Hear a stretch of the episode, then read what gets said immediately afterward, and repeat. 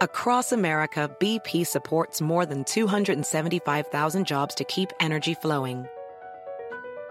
Jobs like building grid-scale solar energy in Ohio and producing gas with fewer operational emissions in Texas. It's and, not or. See what doing both means for energy nationwide at bp.com slash investing in America. You might be right. It's simple, but something you almost never hear in politics today, with each side more concerned about scoring political points than solving problems. I'm Bill Haslam, a Republican. And I'm Phil Bredesen, a Democrat. We're former Tennessee governors, and we invite you to listen to our podcast, You Might Be Right. Join us and guests like Al Gore, Paul Ryan, Judy Woodruff, as we take on important issues facing our country. Listen and subscribe to You Might Be Right, a new podcast from the Baker School at the University of Tennessee. Thank you.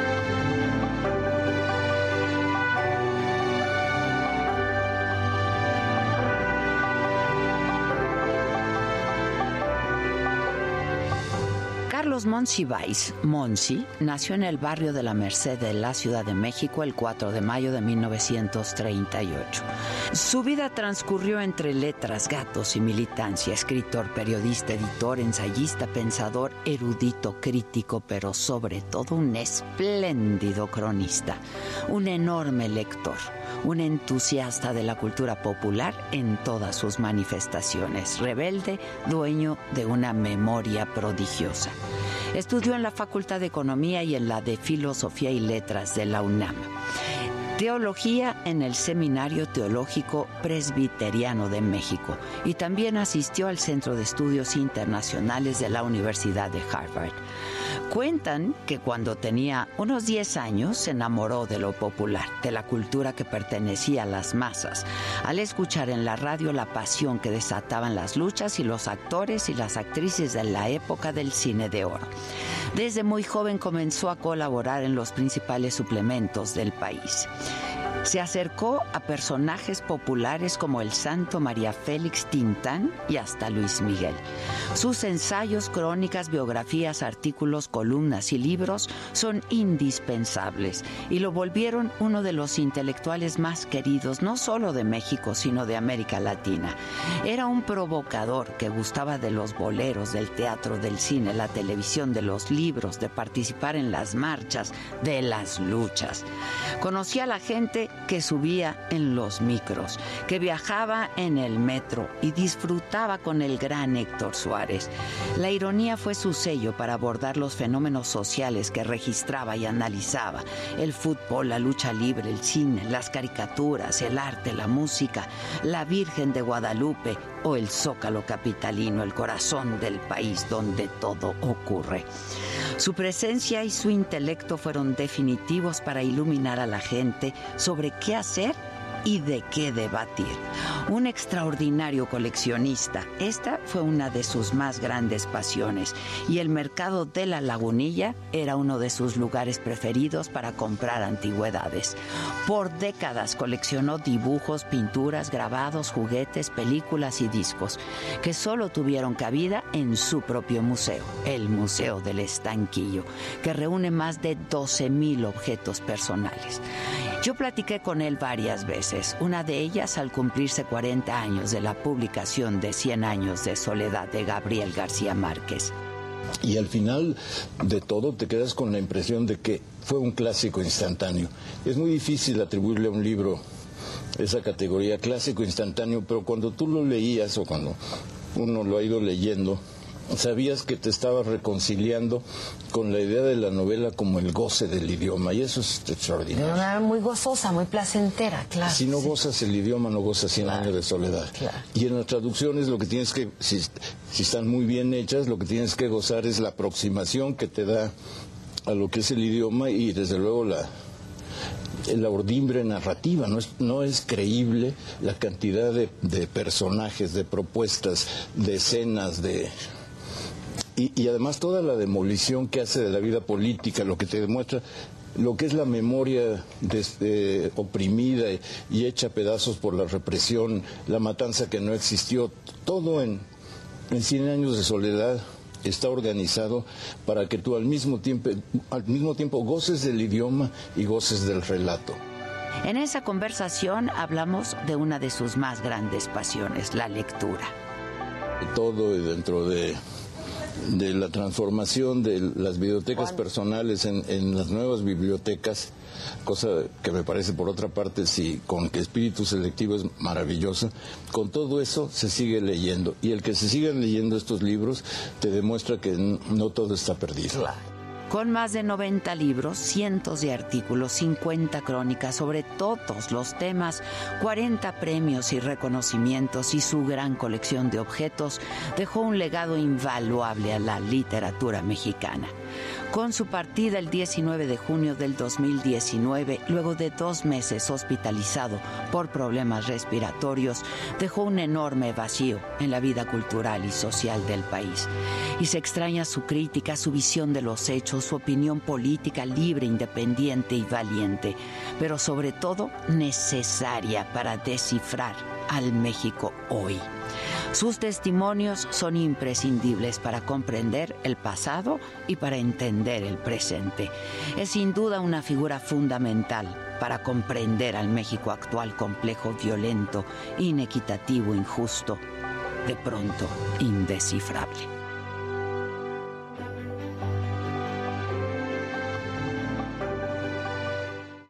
Esto es Me lo dijo Adela. Yo soy Adela Micha y ya comenzamos.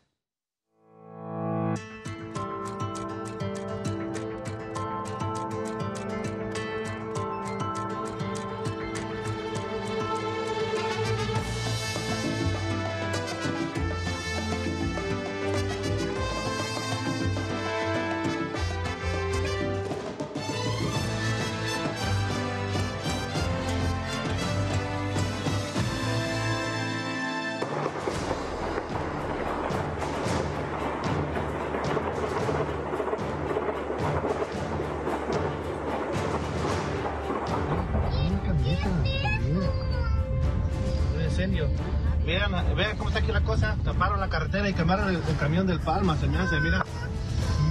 La de Fermín, y la cuenta de Fermín.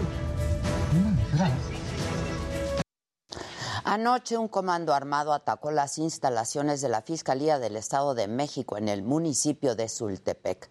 Dos elementos de seguridad resultaron heridos y además se reportaron bloqueos en la carretera Tecaltitlán-Zacualpan, con la quema de unidades pesadas, entre ellas de carga, repartidoras y de transporte.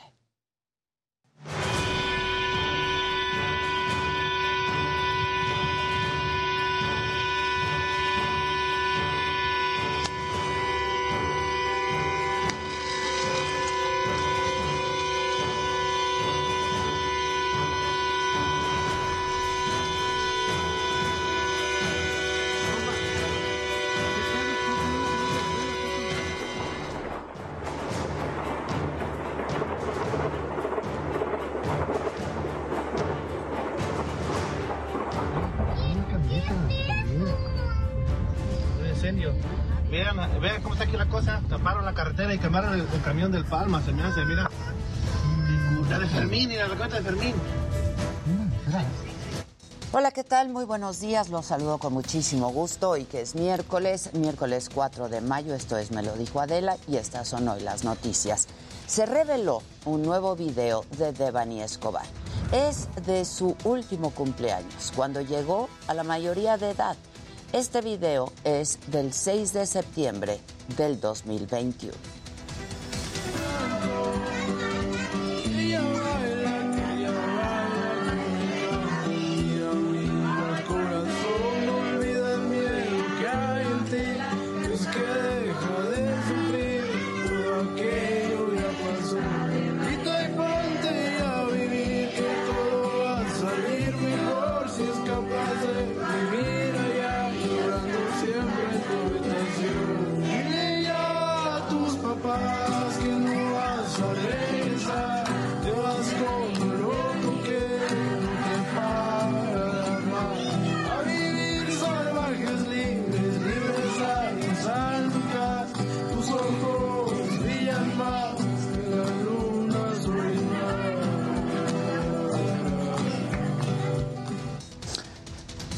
Gobierno federal, por cierto, presentó un programa para prevenir, atender, sancionar y eliminar la violencia contra las mujeres.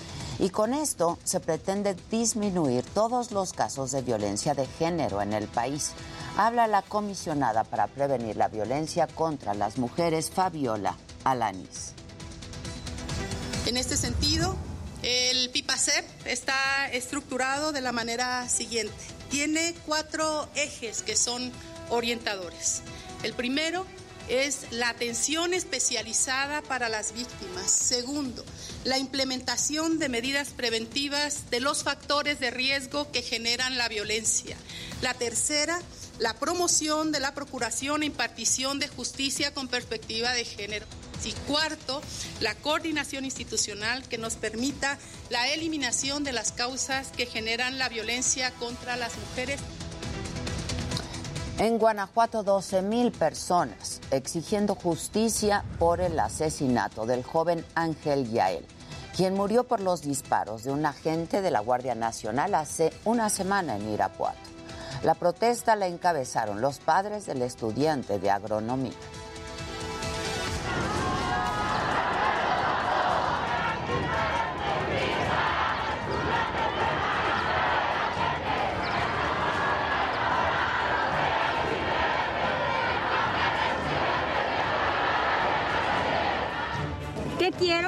Puedo decir. Justicia. A mi hijo no me lo pueden devolver. Pero sí podemos cuidar a los jóvenes juntos. La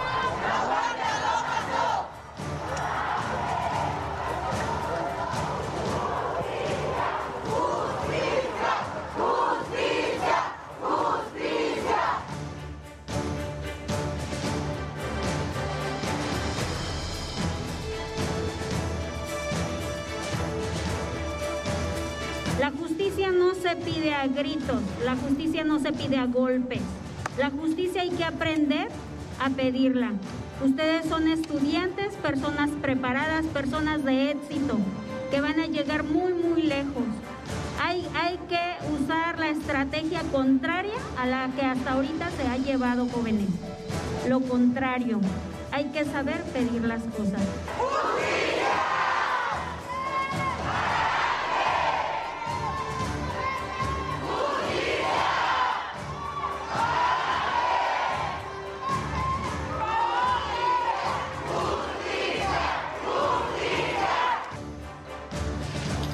Diputado de Colima del Partido Verde, Roberto Chapula, murió por un ataque directo. Así lo confirmó el vocero de Seguridad del Estado, Gustavo Joya.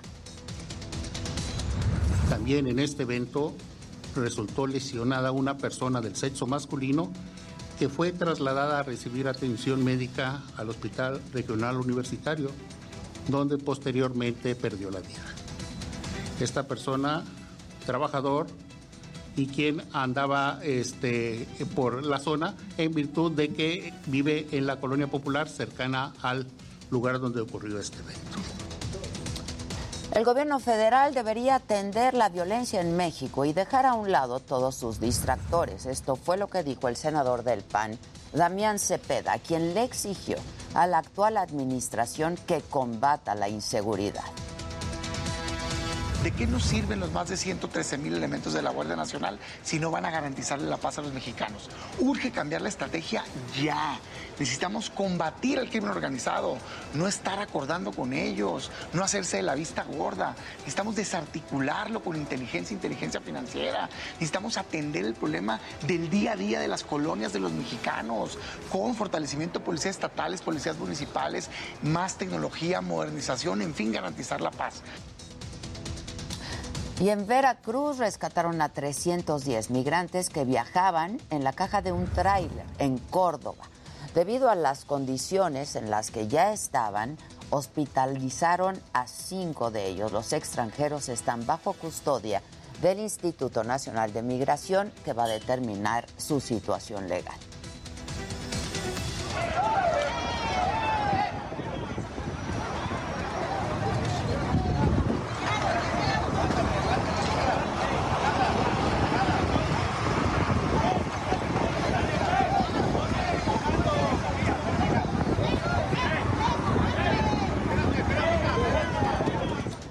Y justamente sobre la crisis migratoria entre Estados Unidos y México, el canciller Ebrard se reunió con los secretarios de Estado Anthony Blinken y de Seguridad Interior Alejandro Mayorkas para hablar del tema. Uh, working together closely to deal with what is an unprecedented migration challenge throughout our hemisphere and, for that matter, uh, around the world. And the uh, collaboration uh, with Mexico is absolutely. Y el canciller Ebrard aclaró que la ley en México no permite el libre tránsito para cualquier persona, aunque sí pueden pedir refugio, asilo o permiso para trabajar de manera temporal. Lo que no vamos a permitir es que se asuma con o sin el problema del título 42 o lo que Estados Unidos determine, que México se convierta en un país en donde pasa quien sea y no tengamos su identidad. ¿Por qué? Porque entonces no podemos cumplir nuestras obligaciones de seguridad con, los ciudadanos y las ciudadanas. En otros temas, el senador del Grupo Plural, Emilio Álvarez y Casa, aseguró que la obra del tramo 5 del tren Maya efectivamente sí podría dañar la naturaleza. Esto después de que visitó una de las cavernas por donde va a pasar el tren. Vamos a insistir en la pertinencia de que se cumpla la ley, las manifestaciones de impacto ambiental, los proyectos ejecutivos, todo lo que implica. El presidente no puede violar la ley diciendo que cumple la ley. Por eso este tema es tan delicado. Y en otros temas, familiares de las víctimas de la línea 12 hicieron una misa y colocaron un memorial en honor a las 26 personas que murieron en la tragedia del año pasado. Exigieron además justicia porque pues hasta la fecha, como lo comentábamos ya ayer, no hay un solo detenido. El reporte con Augusto Atepa. Queridos hermanos, estamos reunidos en la presencia de Dios. Familiares de las víctimas de la línea 12 llevaron a cabo una misa frente al lugar donde hace justo un año los vagones del tren número 19 se desplomaron. La ceremonia religiosa inició poco antes de las 10 de la noche. Con ella se buscó recordar a los 26 pasajeros que ya no lograron regresar a casa. Para que Dios los siga confortando, por toda la familia, por todos nuestros hermanos, que de una manera ya descansan en paz. También se dio a conocer un memorial en forma de libro que se formó con las historias de los fallecidos, el relato de los sobrevivientes y el difícil proceso que han enfrentado los familiares para continuar con sus vidas. Este memorial es una cuestión que las propias víctimas escriben, en donde narran lo que a ellos les ha sucedido y que se dará a conocer a través de las redes sociales y tendrán acceso toda la ciudadanía. En el lugar del accidente se colocó un altar con flores y las fotografías de los 26 fallecidos. Algunos vecinos prendieron una veladora en lo que ahora se conoce como la zona cero. Yo lo único que quiero es ver en la cárcel a la gente que construyó esta porquería, donde falleció mi padre y me lo quitaron. Es lo único que yo pido. Exijo, exijo que, que la gente que construyó esto pague. Los afectados pidieron que la tragedia de la línea 12 no sea politizada. Además, pidieron a las autoridades la detención de los responsables, pues a un año de la tragedia no hay ninguna persona tras las rejas. Y se me hace una falta de respeto partidos políticos ahorita estén aquí cuando nunca han estado con nosotros. Entonces es lo único que pido, que no nos, no nos comparen con ellos porque no es cierto. No estamos con ningún partido político. De esta manera, los deudos exigieron justicia para aquellos de los que ya no pudieron despedirse y para los 98 heridos que aún tienen secuelas del accidente. Jesús Baños García. Para me lo dijo Adela, Augusto Atempa, Heraldo Televisión. Y bueno, algunas de las personas que sobrevivieron al accidente de la línea 12 estuvieron ahí presentes en la misa y le piden a las autoridades también que los apoyen porque muchos de los lesionados ya no pudieron continuar con su vida normal. Esto es parte de lo que algunos de ellos dijeron. Nada más le pido a las autoridades que ya nos hagan caso y lo he repetido mil veces. Nos han abandonado en el sentido de que no nos hacen caso. A un año Y tener que revivir esta tormenta que pasa uno. Es triste para mí en lo personal. Me costó mucho venir el día de hoy. No, pensé que iba a ser un poco más fácil presentarme aquí con, con todos los recuerdos que, tengo de, desde hace ya un año. El PAN aseguró que sigue impune este caso, el de la línea 12, y argumentó que a un año de la tragedia todavía no hay detenidos. Además, cuestionó las investigaciones que se realizan por el colapso del metro. Esto fue lo que dijo la diputada panista Mariana Gómez del Campo. En esta ciudad sea justicia selectiva. Cuando les conviene se hace justicia y actúan de manera expedita y cuando no les conviene guardan silencio, están de tapaderas y prefieren hacer como si no hubiese pasado nada. Y en respuesta, la jefa de gobierno, Claudia Sheinbaum, llamó hipócritas a los diputados del PAN por considerar que lucran con el dolor de las personas y reiteró que su gobierno ha estado cerca de las víctimas desde el primer momento del accidente. Ellos eh, hacen política como son, hipócritas. Y lo que reflejan es una enorme... Son ruines, son inmorales, y les va a ir muy mal, porque en nuestro caso siempre hemos hablado con la verdad, siempre hemos atendido a las víctimas, siempre damos la cara y nunca vamos a hacer eh, uso del dolor de una persona como lo hacen ellos. Y quien también habló sobre la tragedia del metro fue el canciller Marcelo Ebrard, quien era justo jefe de gobierno de la capital cuando inició operaciones la línea 12. El canciller se limitó a decir que van a esperar las investigaciones de las autoridades porque pues no han concluido. Más allá de cualquier otra cosa, aunque después quizá haya oportunidad de ahondar o presentar más elementos sobre eso. La realidad es que miles de personas siguen afectadas por el cierre de la línea 12.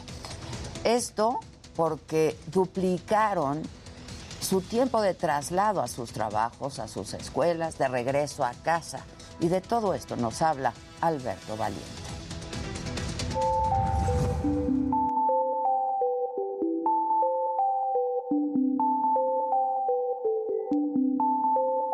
Salen más temprano de sus casas, tienen nuevas rutas o regresaron al microbús. Así han tenido que adaptarse los usuarios recurrentes de la línea 12 del metro a un año de su cierre. Pues más estrés por la cuestión de los horarios, más, salir más temprano y, y llegar más tarde a casa también. El recorrido desde Tláhuac hasta Miscuac en metro no rebasaba los 60 minutos. Ahora este mismo trayecto puede tardar hasta 120 minutos en hora pico. Esta travesía inicia en la terminal Tláhuac en la provisional línea T del Metrobús. Tras 45 minutos de viaje se llega a la terminal y transbordo de Atlalilco. Ahí los usuarios esperan hasta 7 minutos para el autobús que los llevará hasta Miscuac. Una, este, pues unos 15, 20 minutos. Pero a veces el tráfico hace que se tarde uno hasta dos horas. Eh, casi el doble. Largas filas de espera, falta de unidades y tráfico son algunos de los motivos por los que el trayecto se hace aún más largo. Algunos usuarios aseguran haberse adaptado a esta nueva ruta, mientras que otros aún esperan el regreso del metro. El metro pues era otra cosa, no había tráfico. Los de ahorita pues con el tráfico a veces aunque ellos quieran, los operadores, o sea, muy bien, muy atentos, eh, las, las metrobuses muy limpios, es un servicio muy eficiente. No, el metro es algo especial. Eh, ahí, ahora que hago una hora, antes hacía media hora. Sí, es, es el doble de tiempo. El doble de tiempo. Lógico, y el tráfico es muy, muy amplio. Las autoridades de movilidad capitalina señalan que para el apoyo a esta línea se tienen desplegadas más de 250 unidades entre Metrobús, Trolebús y RTP, que diariamente mueven a cerca de 50.000 personas. Operativo que se quedará hasta finales de año cuando la línea 12 reanude sus operaciones. Para me lo dijo Adela, Alberto Valiente, Heraldo Televisión. Y bueno, les informo, antes de que salgan de casa, se mantiene el doble hoy no circula en el Valle de México por la contingencia ambiental. Así es que el día de hoy, miércoles, no circulan los vehículos con engomado rojo, holograma doble cero y cero, con terminación de placa 3 y 4, así como el holograma 1, terminación de placa 2, 3, 4, 6, 8 y 0. Además, de todos los coches con holograma 2. A las 10 de la mañana se dará el otro reporte de la Comisión Ambiental de la Megalópolis y aquí, por supuesto, les estaremos informando. En el escenario internacional, en el día 70 ya de la guerra, el ejército ruso intensificó los ataques en el este y el sur de Ucrania. Destruyeron estaciones ferroviarias y puentes el Ministerio de Defensa de Rusia confirmó que quedaron inutilizables seis estaciones de tren en Ucrania que se usaban para suministrar armas a las fuerzas de Kiev. Además, Rusia lanzó otro ataque con misiles desde un submarino en el Mar Negro y disparó dos misiles contra objetivos militares en Ucrania. Moscú ha reanudado estas operaciones ya desde el viernes de la semana pasada y en tanto la presidenta de la Comisión Europea, Ursula von der Leyen, propuso un embargo total al petróleo de Rusia y dijo que este plan implica el corte de los suministros de crudo en seis meses y el de los productos refinados para finales de este año. Aseguró que no va a ser fácil ciertamente, pero que se tiene que hacer para presionar con el alto al fuego. Y en otros temas, Comerciantes aseguran que imponer precios máximos a los productos de la canasta de la canasta básica en México es insuficiente para frenar el aumento del costo, por lo que proponen atacar las causas de origen. Y de esto nos habla Amado Azuela. Sube una cosa, baja otra, o sea, o sea, nunca están los precios bajos. De todo, de todo ha aumentado. Lo mismo, cada año lo mismo. En el último mes han incrementado los precios, ya sea en la verdura, en las carnes. Los pequeños comerciantes coinciden que la propuesta del gobierno federal para establecer precios mínimos a productos de la canasta básica tiene buenas intenciones, pero no será suficiente para parar los aumentos que han enfrentado los últimos meses. Es muy difícil, ¿no? Porque, por ejemplo, ahorita en tiempo de lluvias se echa a perder la cosecha, o sea, y es cuando suben las cosas. O sea, es muy difícil que se mantenga un precio, los productos. O sea, jamás va a estar así un solo precio estable. Hace un mes estaba el huevo a 32, ahorita está en 40. Entonces es algo que ya no se puede. Queso, crema, todo subió. Para Cuauhtémoc Rivera, presidente de la Alianza Nacional de Pequeños Comerciantes, ANPEC, lo que ha trascendido desde el gobierno federal es positivo, pero no suficiente. Es una, es una propuesta que no va a tener muchas posibilidades de éxito debido a que estamos tratando de resolver el problema en sus efectos y no en sus causas. Las causas que podrían enfrentarse para reducir los costos, explica Cuauhtémoc Rivera, son cuatro. Bajos salarios, energéticos caros, seguridad en el transporte de los productos y el problema estacional de la sequía. Tenemos que elevar el salario, tenemos que elevar los salarios nuevamente porque la inflación sigue su marcha. El traer el producto al punto de venta significa traslados y eso significa gastar gasolina, aún y con el subsidio que tenemos de las gasolinas, porque no nos cobran el IEPS. Aún así es carísimo. Paga la gasolina para que baje todo lo básico, los principales, eh, las frutas, de dónde vienen del campo y lo que cuesta el transporte. De esta forma, el margen de ganancia para los comerciantes podría regresar. El aceite yo creo que se ha duplicado el precio. Hace un año lo dábamos entre 28 y 30 pesos. Ahorita lo estamos dando a 48. La utilidad es menor. Porque si hace un año me ganaba yo 5 o 6 pesos, ahorita me estoy ganando un aproximado de 3, 2 pesos. Será este miércoles cuando los comerciantes conozcan el plan del gobierno federal para enfrentar los altos precios en la canasta básica y hasta entonces podrán definir las estrategias que seguirán. Para me lo dijo Adela, Amado Azueta, Heraldo Televisión.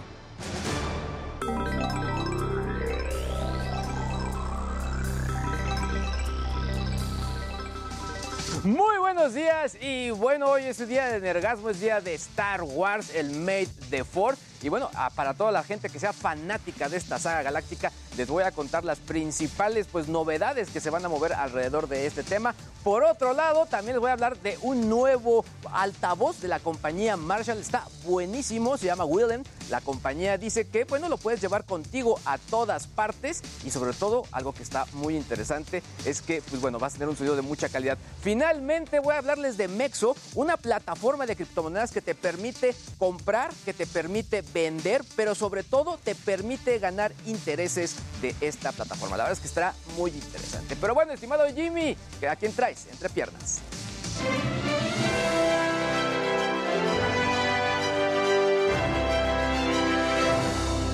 Muy buenos días, gente querida. Feliz miércoles a todos. Pues el día de hoy estaremos platicando de que los comediantes siguen siendo blanco de violencia en el escenario. Y es que, bueno, la noche de ayer, Dave Chappelle fue tacleado por un hombre durante su presentación en el Hollywood Bowl de Los Ángeles. El atacante fue retirado del lugar en una ambulancia con el hombro dislocado. Y aquí les estaré contando más detalles. Y bueno, además, el juicio de Johnny Depp y Amber Heard sigue dando de qué hablar. Y es que ayer la defensa de Heard solicitó a la jueza Penny Ascarate desestimar el caso por no tener suficientes pruebas para demostrar que el actor había sido difamado. La jueza decidió continuar con el juicio y bueno, el equipo de Heard ya empezó a presentar testimonios que dicen que Depp agredió a Heard. Y bueno, yo platiqué con el cantante colombiano Chelo Ramírez, que lanzó una nueva rola llamada Beber y aquí les estaré mostrando todo lo que me contó.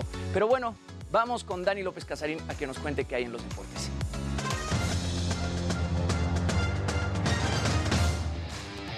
Muchas gracias, Jimmy. Ah, de qué gusto. Bueno, pues los Pumas hoy buscan romper una racha de 17 años sin un título internacional, así que vamos a ver cuando enfrenten a Seattle en Estados Unidos. Si consiguen esta victoria, el marcador está empatado a dos.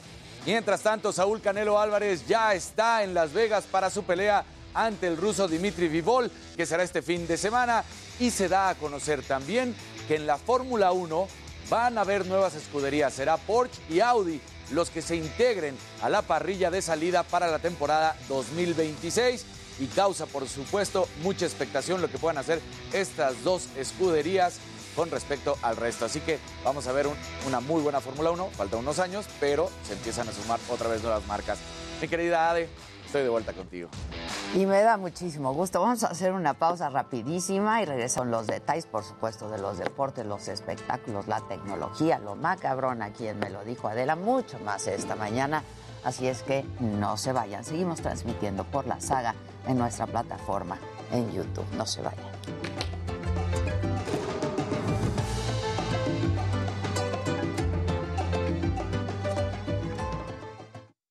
Eh. ¿Qué dice el público? ¿A dónde vas? Ay, sí, manita, gracias. Te veo al ratón.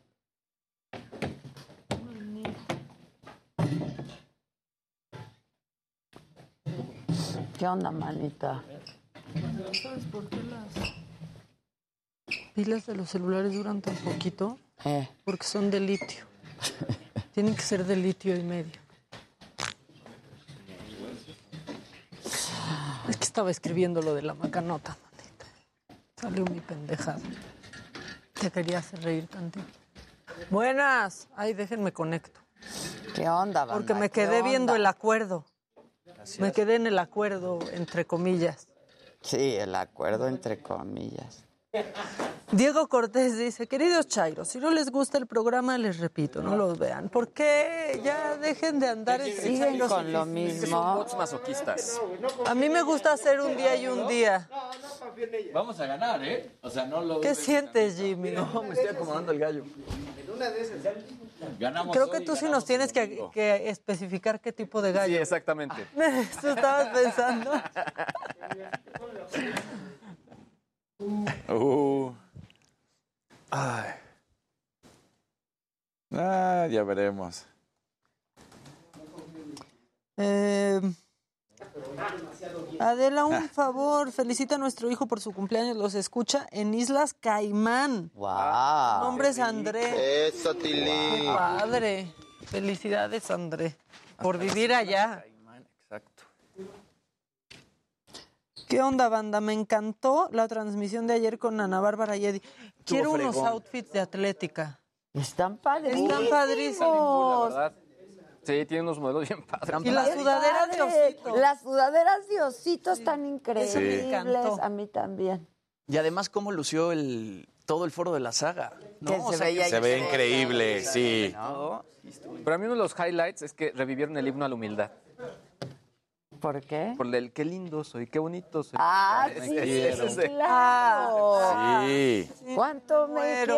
quiero? Sin ti me muero. Sin mí me Sin muero. mí me muero. Jamás Ah, me podré olvidar. ah, jamás me podré Ah. olvidar. Sí, qué bueno. Pero aparte, César. abrieron una caja de Pandora, porque de ahí me acordé de pajaritos a volar. Sí, claro. Van a ser Exacto. Dios mío. Este, Lilian dice que ella te acomoda el gallo, Jimmy. Venga. Anda. Oigan, a- andamos internacionales, nacionales. Un saludo para un amigo eh, que no cree que leen los mensajes. Luis Roa se llama y está en Zamora, Michoacán. ¿De, de Islas Caimán? A Zamora. A Zamora. Oigan, ¿no pueden poner el aire? Porfa. A mí nadie me saluda y los ve en YouTube desde Argentina. ¿Y yo por qué no nos puedo ver? Ya me estoy cansando de esta situación. ¿Qué hago? Ese güerito guapísimo. Me estoy cansando ¿Por qué de no esta ves? No te situación. canses. Aquí, güey. ¿Mando yo el link? ya me lo Güey, mandó. y traes. ¿Qué haces con una rama ahí? En mi casa hay muchos Estoy árboles, viendo. güey. ¿Qué haces, güey? Yo no puedo. Mira. O sea. Salir de los arbustos. Josué, Gallo como de alfalfa. no me puedo mirar. No, güey, traes el pelo tan- tan- qué güey, no, soy. no ¿Cuánto me No, ya lo- quiero? Ah, sin Ah, mí me muero. Ya te lo mandé otra vez, a ver si sí Ah, lo ahora puedes sí. A ver, voltea. Gracias. Ahí va para arriba, güey. Más me podré olvidar. Ah, Ve, ve ahorita con... con- Adela, entrevista a Isa. González en tu nuevo programa. No, ahí está. mi- No, no, pero ustedes hubieran tenido que ver el detrás de cámaras. Alex, ¿cuánto fue? La siguiente semana vamos al detrás de cámaras. Exacto. ¿No? Exacto. Pues el jueves también. Ah, claro. Pasado Mañana. ma- Mañana. Mañana. Güey, yo iba a decir pasado mañana. No, ya es mañana. Está extremo, ¿va? O sea, ¿no les parece un abuso ya? Sí. Ya no les parece. No, cállate, ¿tú puedes creer que era de lunes a jueves? Era de lunes a jueves al principio. O sea, ¿sabes? me hace eso un abuso.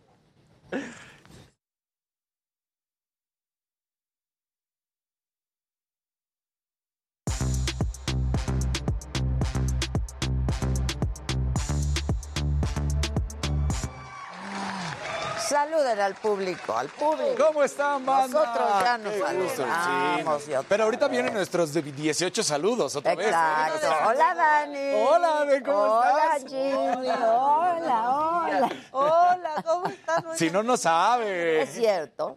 Y saludos a ustedes.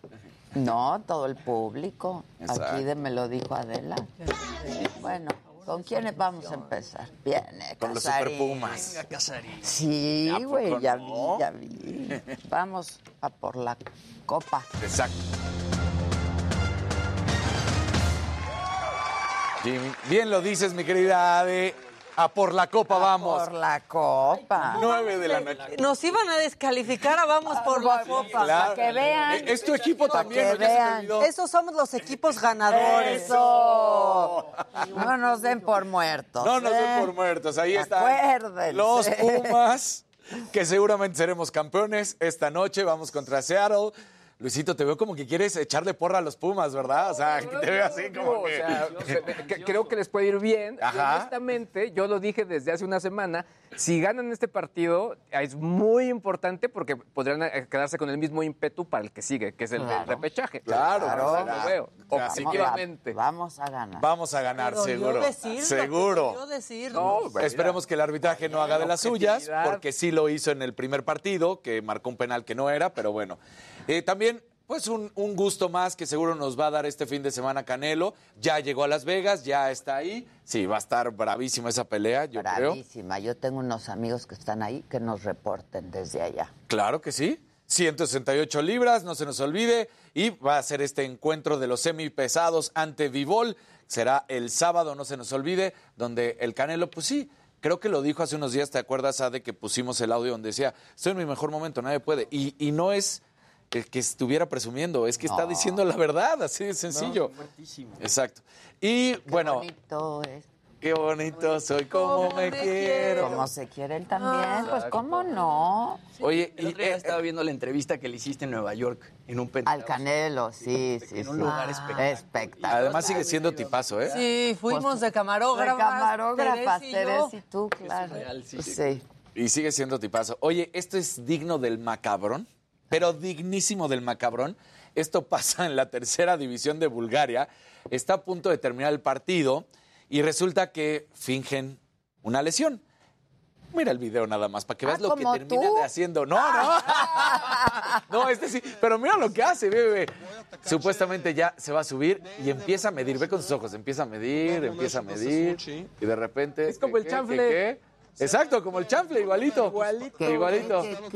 ¿Qué, Y ¡ay, me caigo! No. Sí, para seguir haciendo tiempo. Entonces, La actuación no. y luego el, el- Ni palos, güey. O sea, no, Iván, no, el pobre para de. Si es del champion. Sí, sí. Parece TikTok. Y ya tuvo que venir el comisario a sacar y decir, no, no, espérense. Pero sí se estaba armando la, la bronca, claro, porque los del otro equipo decían, oye, ¿qué te pasa? ¿De qué se trata, no? Los de la banca. No Sí, manches. no, no, no, o sea, se avienta tal cual. Está padrísimo que Que haya tomen gente una clasecita de No, ya ni Neymar, hasta le ganó a no. Neymar, sí. No, no, no. Y esta tiene tiempo, es del 2019, pero como es de May the 4th, no lo podía dejar de lado porque sí creo que es una de las playeras más cool que ha habido en el fútbol, no solo mexicano, sino internacional.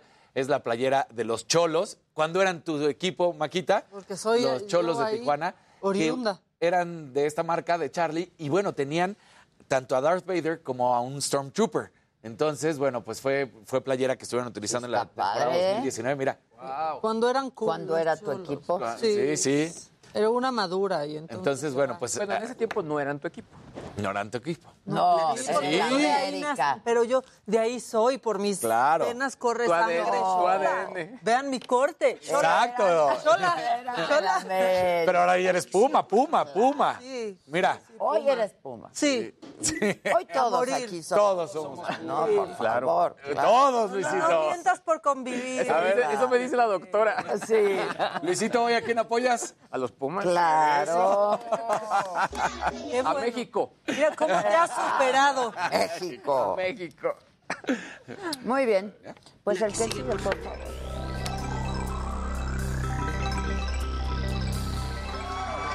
Muy buenos días, ¿cómo están? Es, es miércoles, miércoles. Es Iba a como decir hay viernes. saga, es como hay saga.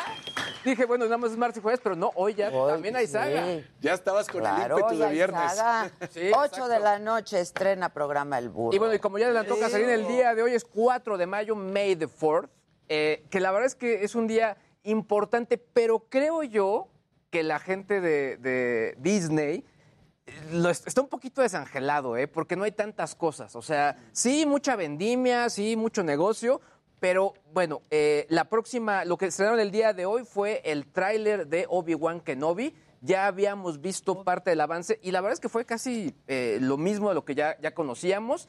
Eh, obviamente es el regreso de Iwan McGregor a esta, a esta franquicia y bueno, los fans lo esperamos con mucha, mu- mucho gusto. Esta película se estrena el próximo 25 de mayo, todavía le falta, gran día, gran día, 25 de mayo. Gran día. Gran día, ¿o no? ¿Gran día? ¿No? Se olviden de mí. ¿eh? Obviamente no. No. Y, y bueno, eh, lo que sí es que la gente ya empezó a comentar cuáles han sido las mejores y peores películas. Y la, la mejor película de manera indiscutible es El Imperio Contraataca de 1980, que es impresionante porque es una película que en ese momento no contaba ni con la tecnología, ni con los efectos, ni con pues mucha visión que hay en, en este tiempo. Y bueno, de ahí brinca la película, la primera, a New Hope, de 1977. Y bueno, ya por ahí están marcando la gente eh, de, bueno, distintos sitios. The Last Jedi, que es de 2017. Pero en fin, creo que es una de estas grandes franquicias y hay que recordar por qué se lleva a cabo este día en esta fecha.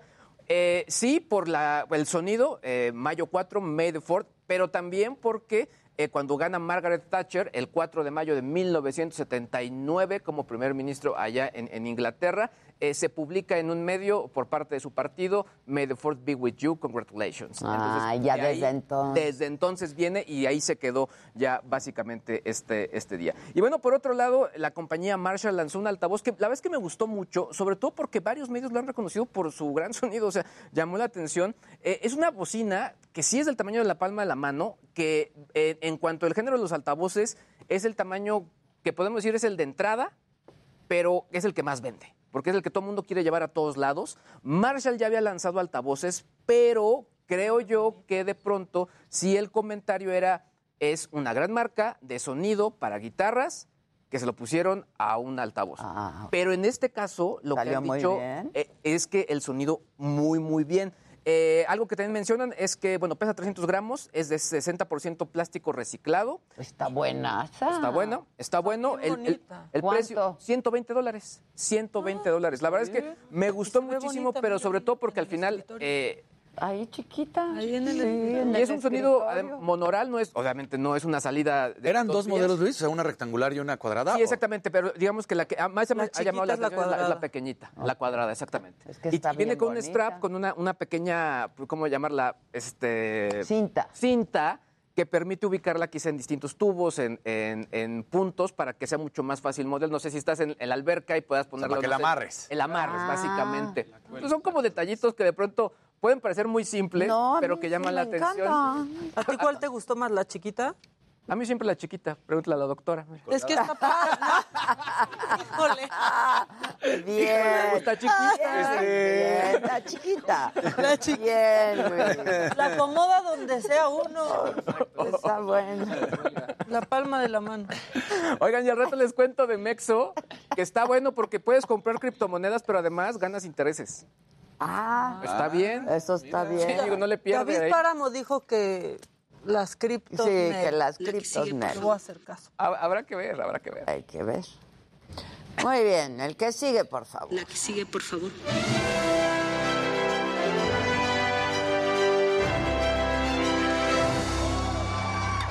Días, gente querida. Feliz ombliguito de la semana. Buenos días. El ombliguito de la Hola. Maquita. Hola, mi niño bonito. Señora de la casa, buenos días. Oigan, la saga, qué buena estuvo ayer. Yo quiero revivir algunos momentos Ah, porque, órale. pues no sé, como que lució mucho más eh, el foro y las nuevas instalaciones de la saga, ¿no? Esa introducción ahí con, el padre. desfile de Dismol y todo estuvo padrísimo. Así que, pues vamos a revivir un poco. Eso. Qué padre se ve. Qué padre se ve, oiga. Ese set está increíble. Es que eso sí. ¿Cómo canta sí, ella? Muy chingón. La incondicional. Amo cómo cantan a Bárbara. Y ay, qué bonito canta. El escote para que se te. Sí, sí, no, No tiene madre. ansiedad. Oye, no cantas.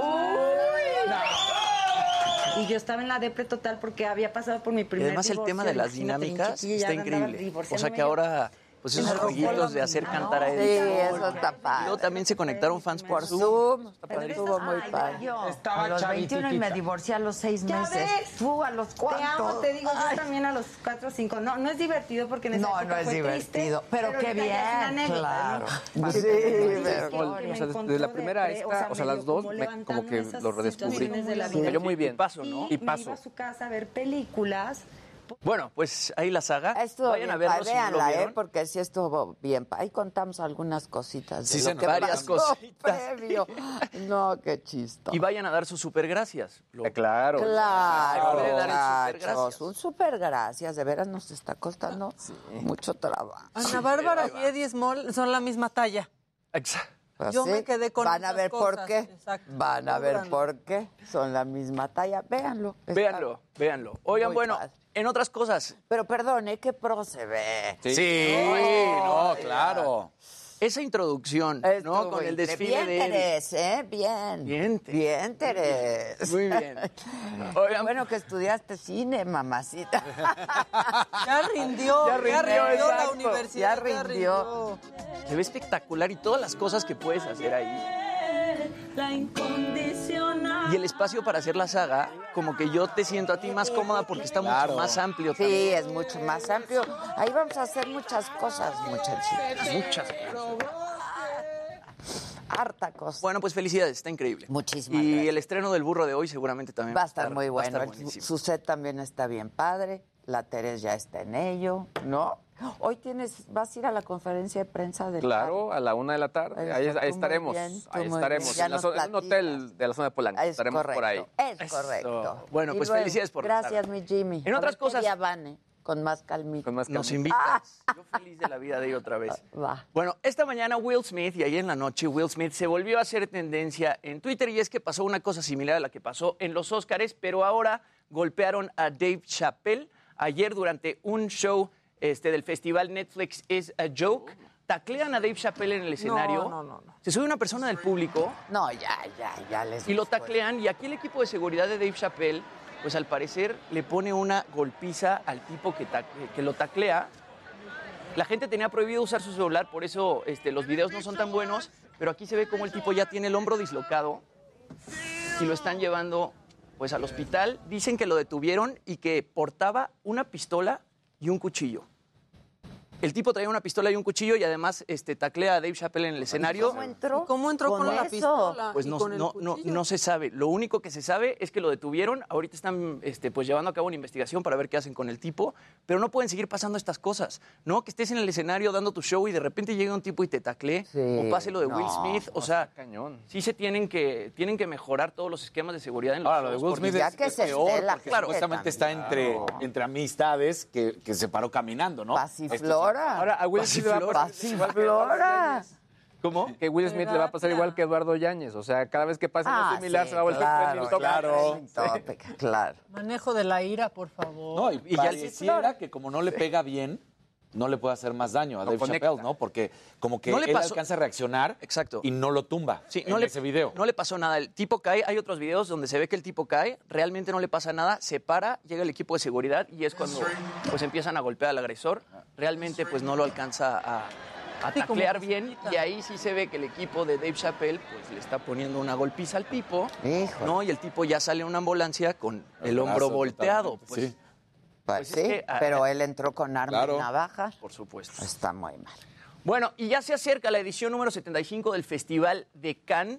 Es del 17 al 28 de mayo de este año. Y bueno, aquí ya les había contado que va a haber este, algunos estrenos muy interesantes, entre ellos Top Gun Maverick y Elvis, esta eh, película biográfica de Elvis Presley. Y se acaba de anunciar que el festival se va a aliar con el videojuego Fortnite. Esta nota es un poco pues de las dos canchas, mi querido Luis. Se alían con el, con el videojuego Fortnite y en la plataforma van a estar recreando el ambiente y los escenarios del festival. Y bueno, le va a dar a los jugadores la posibilidad de vivir el festival mucho más de cerca. Va a haber tres formas de jugar este, pues, al Festival de Cannes. Una va a ser como un periodista que va a estar entrevistando artistas. Otra va a ser como un actor que va a hacer castings para un director importante y va a caminar por la alfombra. Y una tercera vas a ser un director que pierde el guion de la película y tiene que ir buscándolo por todo Cannes. Y bueno, los jugadores en este pues, juego inmersivo van a poder descubrir tanto el Palacio de los Festivales y los Congresos de Cannes y caminar por la Crozet. Entonces, pues yo creo que está bastante Bien interesante. padre. Está padre cómo los festivales de pronto ya se están aliando con redes sociales o en este caso Y le van a subir videojuegos. la edad a, a Fortnite, porque está muy enfocado a, adolescentes. Sí. Y bueno, con esto, pues obviamente, Claro, la edad. Porque más ya con tantos años, sus chavitos ya son este, Sí, hombres de algunos, 20 sí, mujeres de 20 años no lo arriba. dejan. Que Can ¿Eh? también Y salió no con- lo dejan. no lo dejan, exacto. Can salió con TikTok también y TikTok va a estar pasando como todo el detrás de cámaras y va a estar pasando entrevistas de Can, ¿no? Y ahora la Met Gala también estuvo pues el director de Instagram. sí. Entonces como que todos los festivales y todos estos eventos es se están aliando con las redes ¿no? sociales. O sea, como Sí. que todos ganamos. Sí. Bueno, y también fue el dueño de Twitter.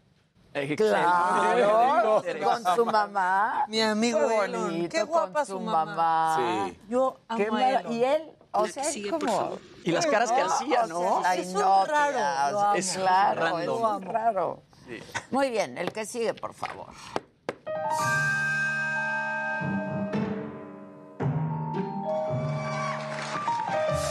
Vámonos con lo macabrón porque fíjate que este gatito te representa hoy despertando, tratando de acordarnos si es miércoles, jueves o viernes. Así.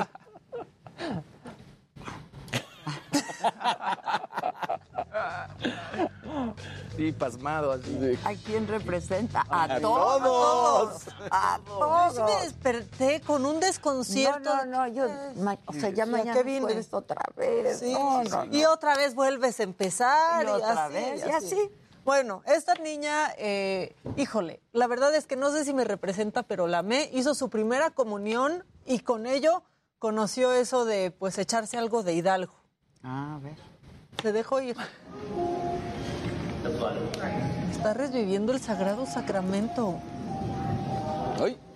¿Qué hubo? ¿Qué Y el padre se le acaba Padre, viendo como... ay, pues ya, pues ya con... ¡Ah! Le quiere quitar la copa. ¿Y cómo te la pasaste en tu primera comunión? Increíble. Estuvo padrísimo. Pero ya no me acuerdo de nada. Exactamente. Bueno, eh, y este perico ayer se hizo viral. ¿Por qué se hizo viral?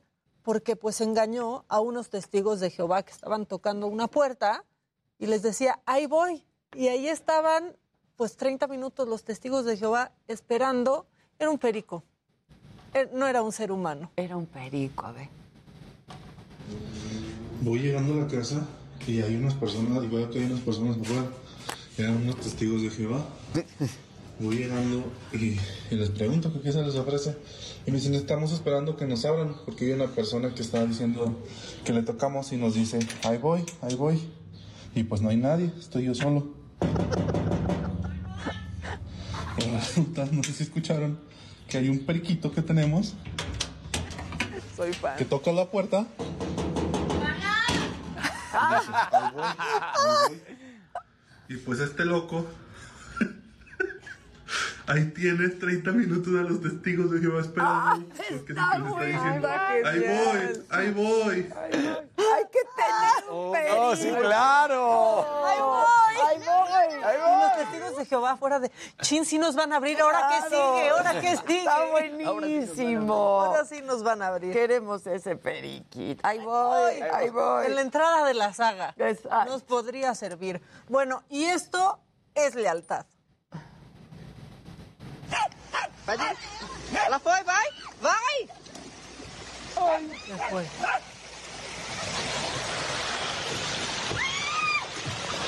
Oi.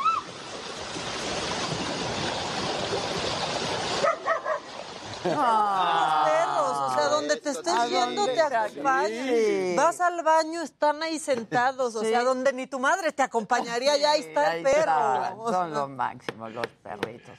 Pues muy bien, mamáquita, ¿eh? Gracias. Sigue sin pasar a mi ¡Ahí voy! ¡Ahí voy! Yo soy tu periquito. ¡Ahí voy! Bueno, pues hacemos una pausa y regresamos con mucho más esta mañana. ¿Quién me lo dijo, Adela? No se vayan.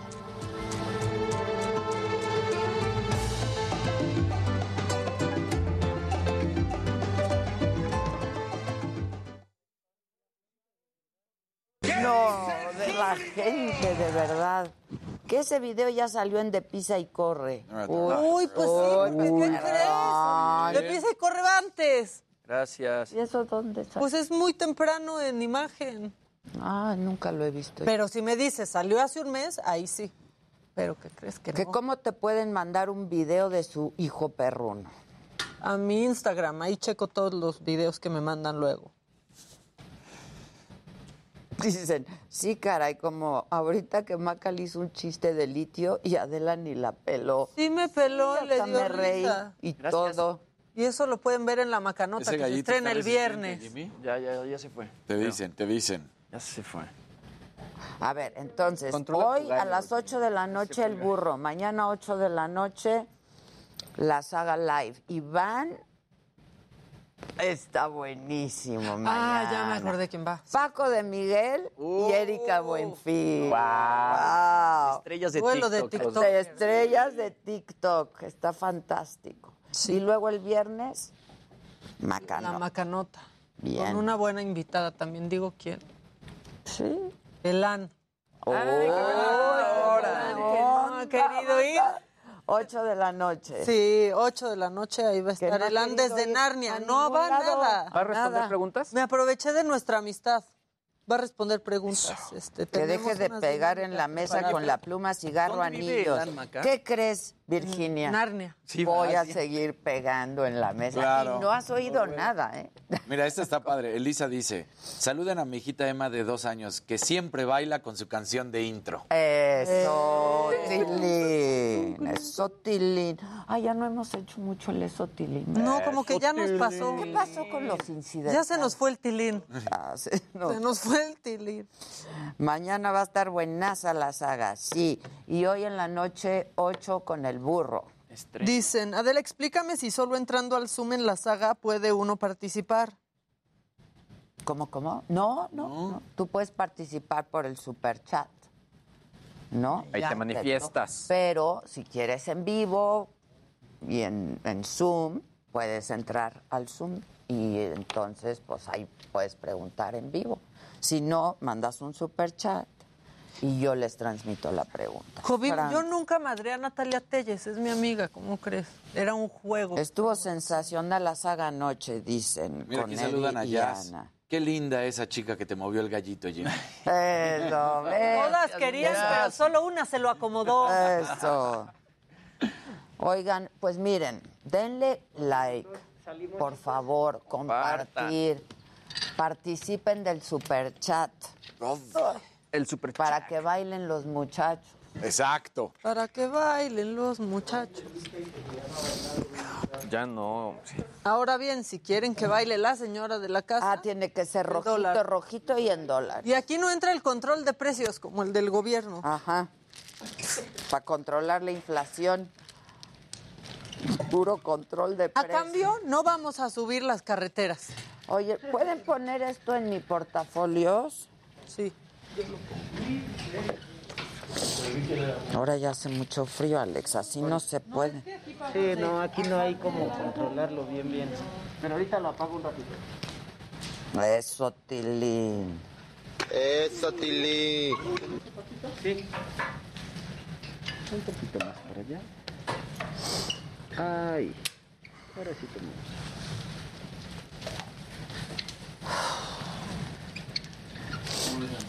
Entonces tú de aquí te vas a Saga, Maca.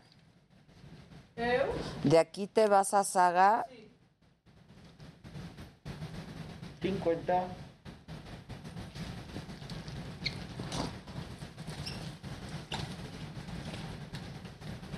Ok, yo voy a Pilates y te veo ahí.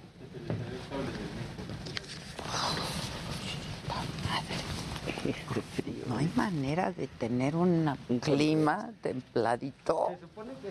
No manchen. Es que es el extremo. Uno así ya no puede estar aquí, ¿eh? Por el, por menos que el aire acondicionado, una se va, ¿eh? Una se va, ¿eh? Miércoles y viernes por Heraldo Televisión. GastroLab, tercera temporada.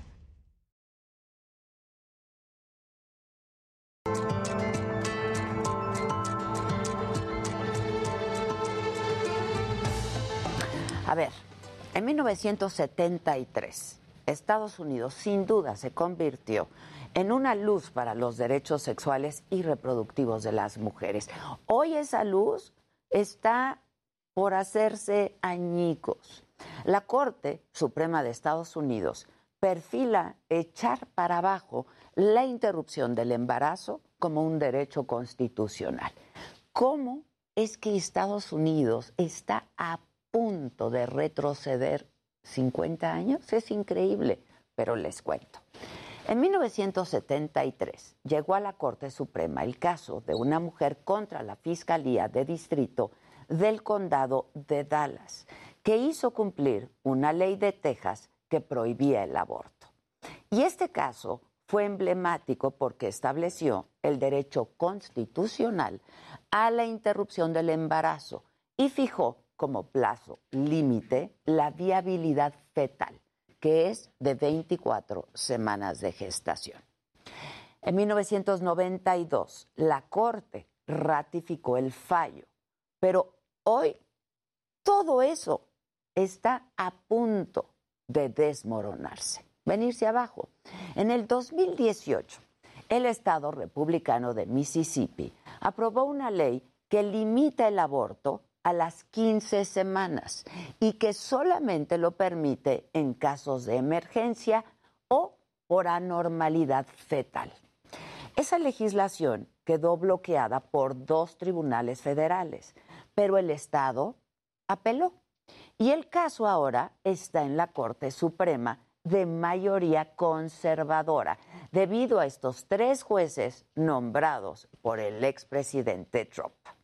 Ayer el portal político dio a conocer un documento preliminar que contiene la opinión mayoritaria de la Corte y que se perfila por echar abajo el aborto a nivel federal.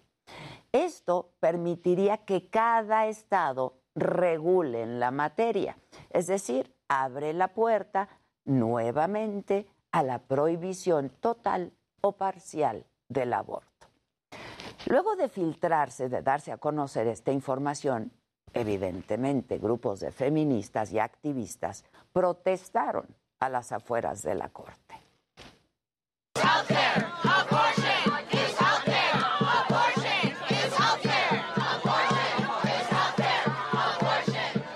Y a estas manifestaciones se unió Elizabeth Warren, senadora demócrata, que por años ha defendido el derecho de las mujeres a decidir.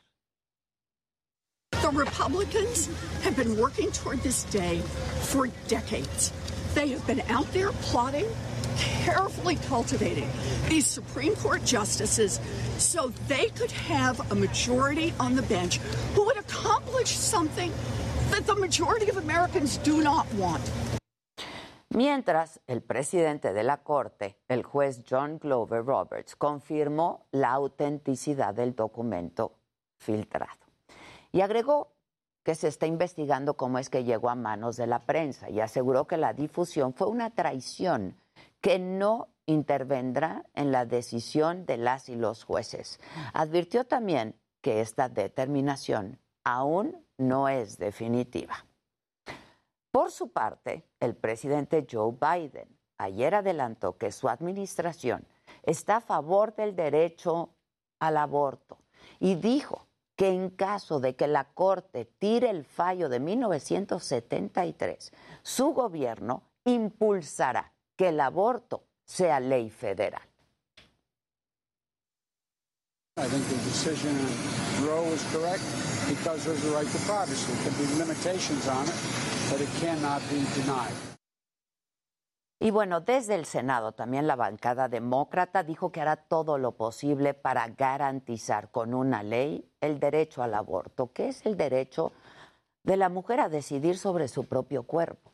Además, el senador demócrata Chuck Schumer acusó que si la Corte procede como se perfila, sería una de las peores decisiones en la era moderna. The Republican appointed justices' reported votes to overturn Roe v. Wade will go down as an abomination. One of the worst, most damaging decisions in modern history. The party of Lincoln and Eisenhower has now completely devolved into the party of Trump. Y si la Corte echa abajo el derecho al aborto, significa, insisto, que cada Estado podrá regularlo a su conveniencia.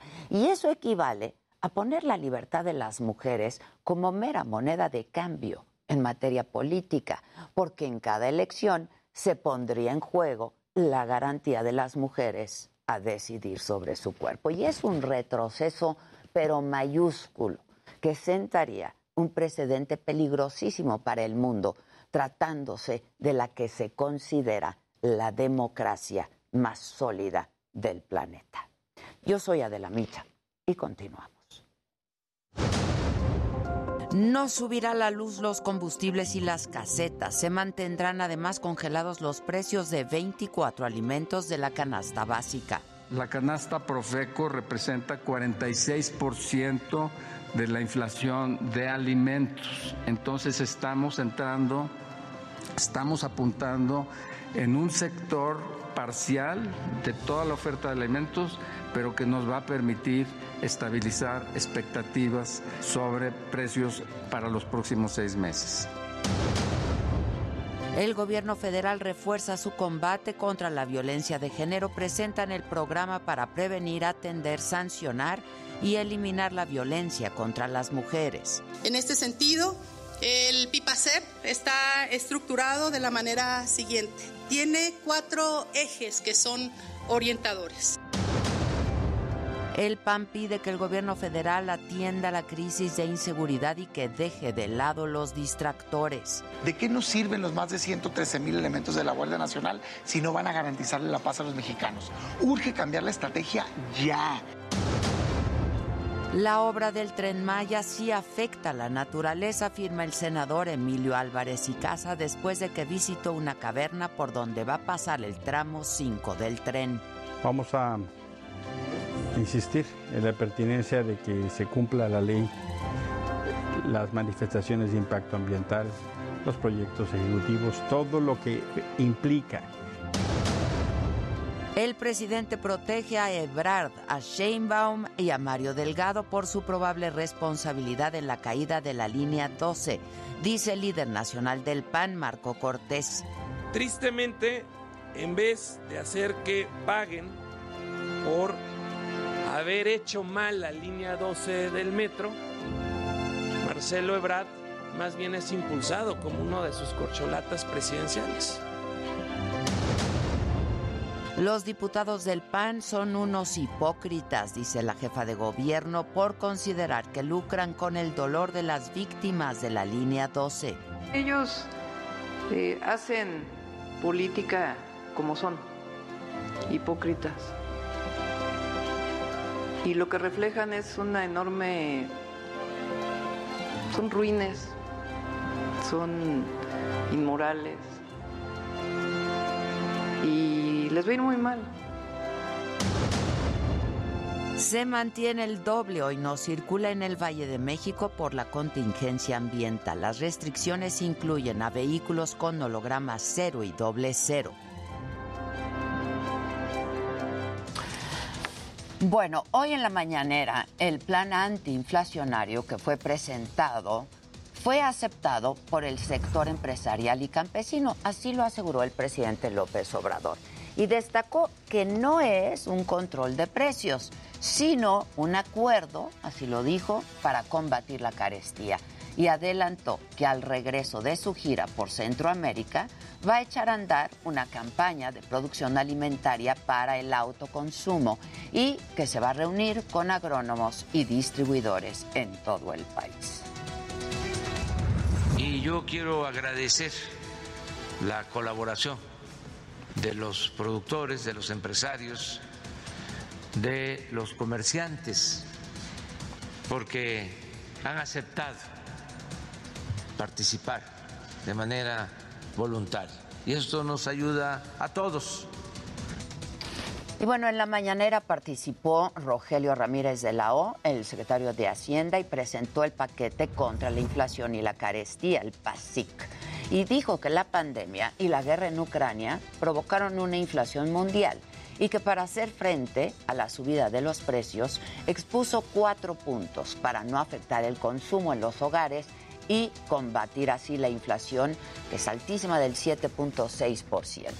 El plan antiinflacionario no contempla, dijo, aumento de costos en casetas, servicios domésticos como la luz, la telefonía y el Internet, y subrayó un aumento en la producción de granos como el maíz, el frijol y el arroz. Destacó la estabilización del precio de la gasolina, diésel y gas LP. La canasta Profeco representa 46% de la inflación de alimentos. Entonces estamos entrando, estamos apuntando en un sector parcial de toda la oferta de alimentos, pero que nos va a permitir estabilizar expectativas sobre precios para los próximos seis meses. Y bueno, en otros temas, el canciller Marcelo Ebrard va a informar hoy acerca de la conversación que sostuvo con Anthony Blinken, el secretario de Estado de los Estados Unidos, y dijo que tanto en la llamada que tuvieron el viernes Joe Biden y el presidente López Obrador y la reunión de ayer, se destacó el tema migratorio y el desarrollo en Centroamérica. Así eh, podemos resolver el fenómeno migratorio o atemperarlo, pero nada más este, sellando las fronteras con medidas coercitivas, no, eso no es posible. Hay que atender las causas. En materia migratoria, el gobierno de México va a aumentar la contención de migrantes al sur de México. El presidente argumentó que esto es con el fin de proteger a los desplazados y puntualizó que es muy riesgoso cruzar por nuestro país hacia Estados Unidos. Detalló que al norte de México hay más crímenes contra ellos. Esto fue lo que dijo al respecto. Tenemos que eh, proteger la frontera sur para proteger, aunque parezca eh, contradictorio o paradójico, para proteger a los migrantes, porque no eh, conviene la travesía por el país, es muy riesgosa. Y bueno, a través de un decreto, el gobierno federal va a buscar reducir 20% las operaciones del Aeropuerto Internacional de la Ciudad de México. Esto afectaría entre 150 y 220 vuelos cada día. Con esta medida se modifica de 61 a 50 el límite de operaciones por hora en el actual aeropuerto. Y con ello lo que se pretende también es aumentar el flujo de vuelos al aeropuerto Felipe Ángeles, que ahora pues solamente tiene 12 operaciones al día. Así es que sobre este tema yo me conecto en este momento, lo hacemos vía Zoom, con Rogelio Jiménez Pons, subsecretario de Transporte. Subsecretario, ¿cómo estás? Buenos días. Adela, ¿cómo estás? Buenos días, a tus órdenes. Me da gusto saludarte de nuevo. Igualmente. Oye, a ver, este, Rogelio, esta reducción del Aeropuerto Internacional de la Ciudad de México, estamos hablando de un 20%. Todos los que no, eh, esta reducción del 20%, ¿se irán al nuevo aeropuerto? ¿A la IFA? Bueno, mira, yo creo que no es, no es obligatorio irse a la IFA, es muy importante. Ok. Este decreto obedece a una cosa que es, este, es una realidad que tenemos. El aeropuerto actual, Benito Juárez, está sobresaturado y no de ahorita, sino ya de décadas. Sí, eso lo sabemos hace mucho, claro. Entonces, eh, lo que se tiene, el, el- el aeropuerto requiere una serie de obras muy importantes de mantenimiento, de pistas, de eh, calles de rodaje. El propio edificio de la Terminal 2 tiene afectaciones serias por problemas de desniveles. La Terminal 1 está en condiciones muy, muy, este, muy críticas. Entonces, este decreto viene en la lógica de que no podemos seguir, porque aparte de los aviones, cada vez tienen mayor número de pasajeros. Esto es, aviones que antes eran, todas las líneas aéreas están ahorita comprando aviones y los aviones cada vez son más eficientes, más grandes y en consecuencia los pasillos, baños, salas de espera y todo está quedando insuficiente.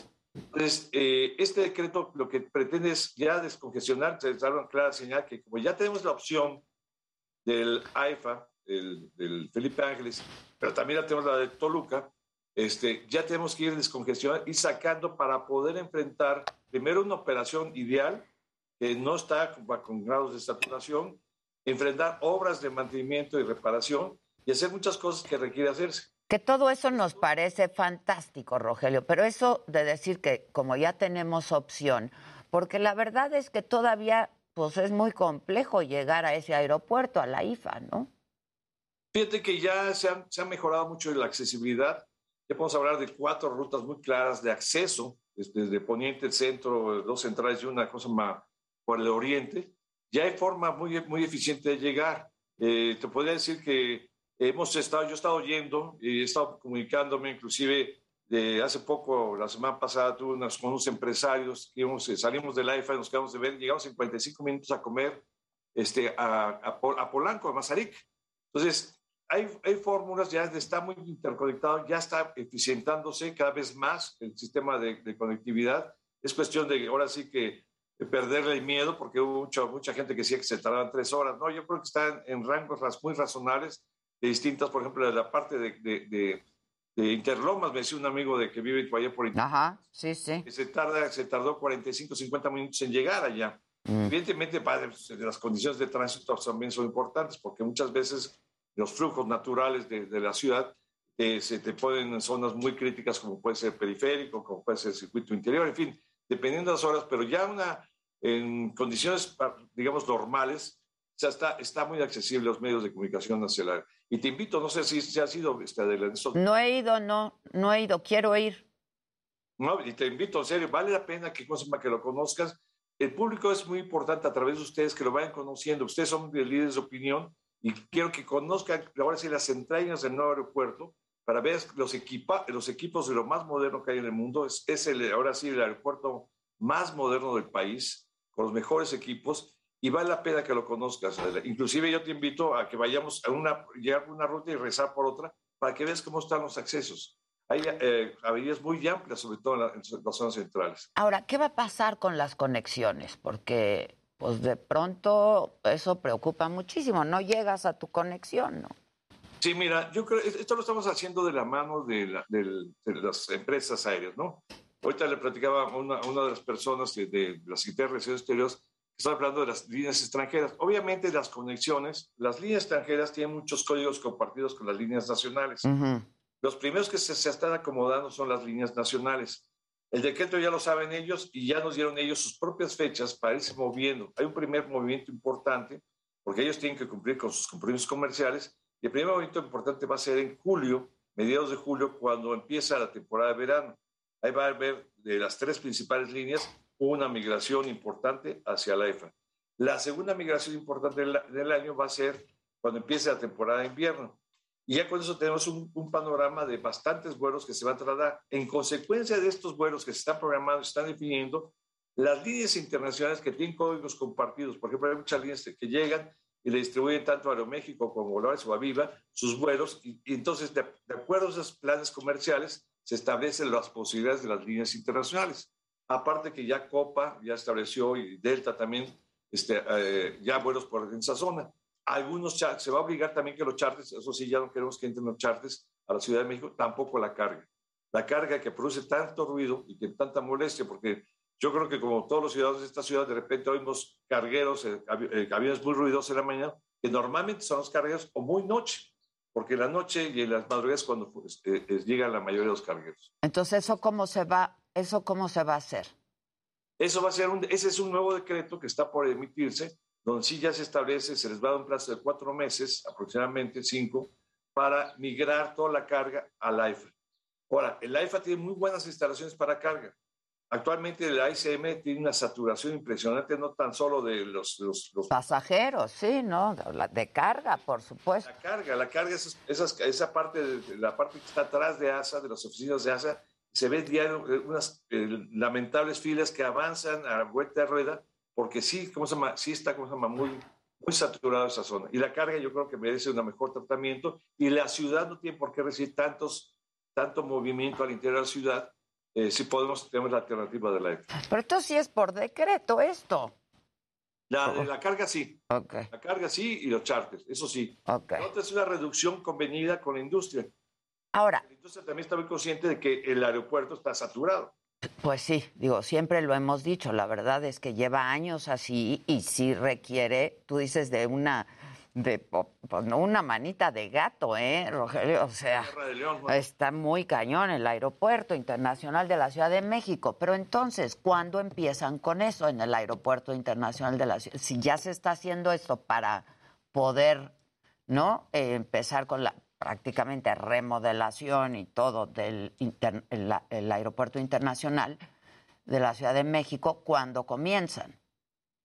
yo creo que calculo sobre todo lo que es pistas de rodaje, en un par de meses ya estar trabajando en ellas. Ah, por eso es muy importante esta primera migración que se hace. Eh, acuérdate que también tenemos la opción de Toluca. O sea, no es exclusivamente moverse hacia, hacia el AIFA, también está la opción de Toluca, que funcionó muy bien hace tiempo y que... Pero de- dejó de funcionar porque había ciertos riesgos, ¿no? También. No, yo tengo entendido otra cosa. Eso sucedió como a mediados de la anterior administración y este, yo te, de, de- de acuerdo a lo que yo sé, en términos de riesgo no había. Sí tiene limitaciones, es un aeropuerto que está muy elevado. Muy elevado, claro. Entonces ya no, no cualquier vuelo ni cualquier distancia puede cubrir, pero pues, estuvo funcionando. Yo fui usuario de Toluca Yo también, muchas veces, sí. Y, y funciona muy bien. Entonces yo creo que tiene su nicho de mercado Toluca y se va a ir recuperando. Ya hay, ya hay solicitudes de volver a entrar a Toluca. Ahora, inclusive me han, di- me han dicho hasta de Puebla. Yo sí, yo- es otro mercado, es otra circunstancia. Puebla va mucha carga también. Oye, este, Rogelio, pero dime algo. A- eh, ayer, justo ayer creo que fue, que eh, Cuitláhuac Gutiérrez, de la Asociación Internacional de Transporte Aéreo, dijo que esta modificación iba a ser problemática para las aerolíneas. ¿Qué te dijeron en realidad? ¿Qué les han dicho las aerolíneas? Pues mira, yo tengo prácticamente contacto constante con ellos, con las cabezas de las tres aerolíneas principales nacionales. Y hemos recibido, obviamente están preocupados, cualquier modificación, ellos tienen que hacer cuentas, eh, tenemos que generar una masa crítica para que los, sea exitoso la inmigración hacia allá. Ahorita tienen bajas ocupaciones los que están operando. Entonces, todo eso se tiene que ir corrigiendo. Ellos, pero hemos tenido, yo, yo al menos lo tengo directamente con las cabezas de las tres empresas nacionales, y Cuiclao lo sabe, hemos tenido muy buena respuesta, muy buena voluntad. O sea, hay eh, ganas de colaborar con el gobierno federal, saben de lo que significó el esfuerzo que significó hacer en tiempo y forma el aeropuerto Felipe Ángeles y en consecuencia están actuando. El chiste ahora sí ajustarnos a esa nueva realidad. Eh, también se ha hablado de una nueva línea aérea que eh, va a tener como hub de operaciones el Felipe Ángeles. Y esto también ya está, ya se está manejando. Yo creo que hay que darle tiempo a que se vayan acomodando las piezas. Es una cuestión también de mercado. La zona norte la que se va a ver mejor beneficiada del Valle de México con este aeropuerto, como lo será, como lo fue la zona poniente con Toluca, ¿no? Entonces yo creo que es, es ese acomodo de mercado que las líneas aéreas tienen que ir generando y sus complementos internacionales y las interconexiones, como, como bien dices. Ojalá podamos tener ya lo que se está ahorita trabajando, un sistema de interconexión entre ambas terminales, Felipe Ángeles y el aeropuerto de Ciudad de México, en un rango de 30 a 40 minutos. Eso es lo ideal para, para que... Sí, claro, porque si sigue siendo tan inaccesible, pues está muy difícil. Ahora, este, ¿cuáles son los vuelos que en principio se van a la IFA? ¿Esto ya está acordado con las aerolíneas? ¿Cuáles serían estos vuelos? ¿Qué rutas? No, mira, este, ya nos, específicamente no me han dicho cuáles son, pero por ejemplo, me- una primera, casi todos en un primer saque, en julio, porque todos coinciden con la temporada de verano, más, vamos, estamos hablando de 10 vuelos, de las, eh, de dos de ellas eh, son, son 20, como 25 vuelos a 27 vuelos de las tres principales líneas en julio. Y después otro tanto igual o superior en el segundo, en, en en el segundo saque que es en octubre. Estamos hablando que entre ellas, más lo que es carga, que es importante, más lo que son charters, estamos hablando ya de más de 100 operaciones sobre eso. Acuérdate también que Copa y, y Delta ya habían dicho que, estaban que en el sí. segundo semestre. Y algunas otras que ya estamos ahorita en pláticas eh, de que quieren la quinta libertad, que es llegar eh, hacer eh, paradas, por ejemplo, un vuelo de Europa, eh, La Habana, La Habana a México. Entonces estamos ya bien viendo es AIFA, ¿no? Entonces estamos buscando ese tipo de conveniencias. Todos tienen carácter comercial, todo tiene que tener un ajuste real de mercado para que entonces tengamos una realidad económica viable y sobre todo darle masa crítica al aeropuerto para que haya más gente que va, más taxis, más servicios de carga. Sin duda, para que sirva, ¿no? Este, pues sí. se va dando por el calentamiento. Es como un centro comercial nuevo que le, le cuesta trabajo empezar y que tiene que ir calentando. Estamos hablando de condiciones muy semejantes porque al final de cuentas hay un mercado que demanda los servicios y hay un aeropuerto ya muy saturado que no aguanta más tener más gente. Y que no impacte, ¿no? También en el consumidor, en los pasajeros, este, Rogelio, porque de pronto, pues va a costar más llegar al AIFA de entrada, ¿no? Según algunos ejercicios que ya se han hecho. Y por otro lado, los vuelos, la verdad, y nacionales son bien caros. Entonces, este, si van a aumentar los precios, pues eso impacta en el pasajero, ¿no? Sí, ahorita lo que se tiene que hacer es hacerlo atractivo el AIFA. ¿Cómo se hace atractivo? Obviamente hay un TUA menor que se paga menos TUA, hay facilidades que se están generando, las mismas aéreas, eh, las líneas aéreas están generando ofertas muy especiales para que sean los, los de bajo costo. Va a ser un, un aeropuerto que va a estar muy dedicado a las líneas de bajo costo, hacerlo atractivo porque tienes toda la razón. No tiene caso que nosotros cambiar las circunstancias que perjudican al público. Bueno, pues te voy a tomar la palabra y uno de estos días vamos a visitarlo.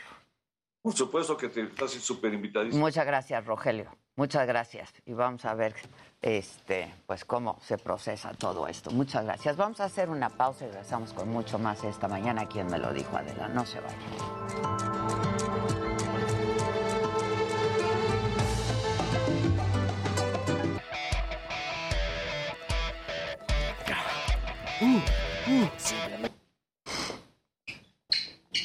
Este. Sí. Sí, estoy hecha pedazos.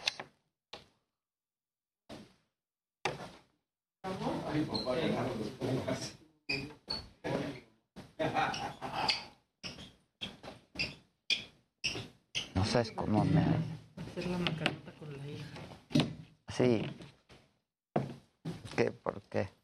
Porque nos estamos mandando cosas. Entonces luego me da risa y no sé qué pendeja. y- Sí, así. Ya estoy bien. ¿Comemos hoy en la oficina juntas? Sí. ¿Con la hija? Gracias.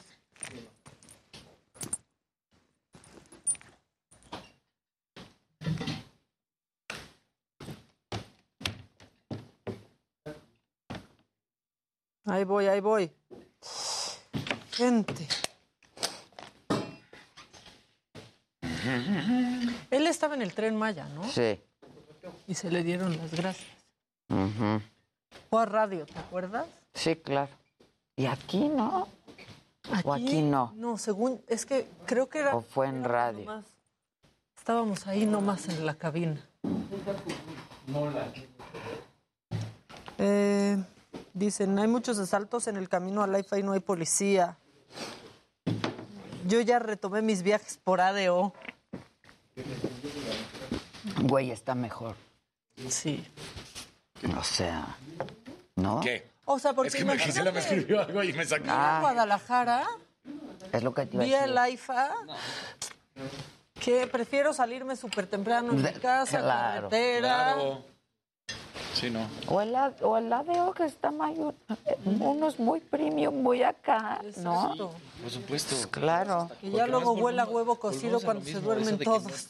Supongamos que ya eres cooperador y viajas por el IFA. Órale, va. Cuando regreses, ¿cómo te vas a mover? No, hay taxis. No hay taxis, no, no, Uber no, no no, quiere Uber no no- puede, No, no, es que no no puede, puede. no los dejan.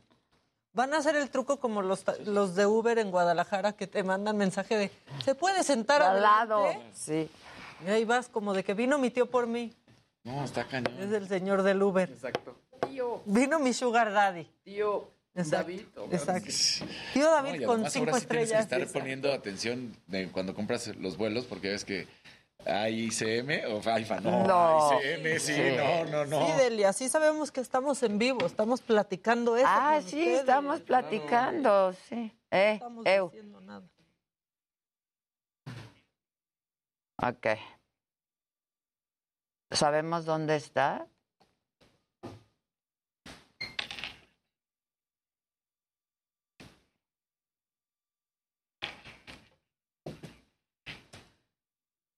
¿Me mandó algo Gisela?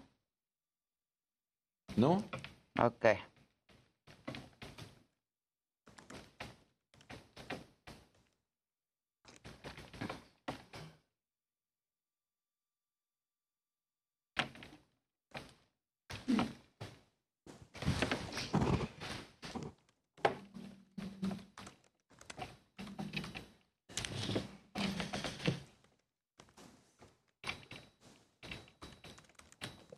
Ay, qué, qué clavados todos. Qué clavados todos. El público. Es que yo estoy recibiendo unos mensajes por Buenos días, Rocío Landeta. ¿Cómo estás? Feliz ombliguito de la semana. Eso del Saludos desde ombliguito me da una ternura. El ombligo no me gusta, pero el ombliguito a mí me encanta. A mí no me gusta, a mí me Me encanta. Bueno, ¿y qué dice la banda? No se ha pintado días, de Rocío ningún Lanza. color. Desde Israel nos mandaron. Queremos bailar. Eh, que pongas. A mí se me cortó la señal, pero es A ver si haces 45 Wi-Fi. minutos. Yo voy de Tecámac a Polanco y a veces ni puedo pasar. No, hombre, es que. Así como que, pues sí, de Interlomas. Nos ponen el ejemplo de Interlomas. Sí, no. Sí, Sí. no. No, no, no. No, y luego el presidente nos pone el ejemplo de Palacio Nacional a las 5 de la Sí, mañana. Claro. claro. Hola, Rocío. A las 5 de la mañana.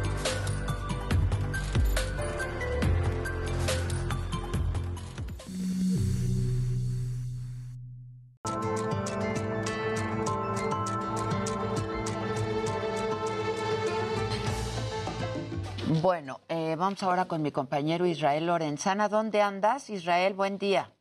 Adela, muchísimas gracias. Un gusto saludarte esta mañana. Estoy ubicado exactamente en la colonia La Raza. Esta es la alcaldía Azcapotzalco. Adela, como puedes observar, son miles de litros de agua que se desperdician por una fuga de agua en la colonia La Raza.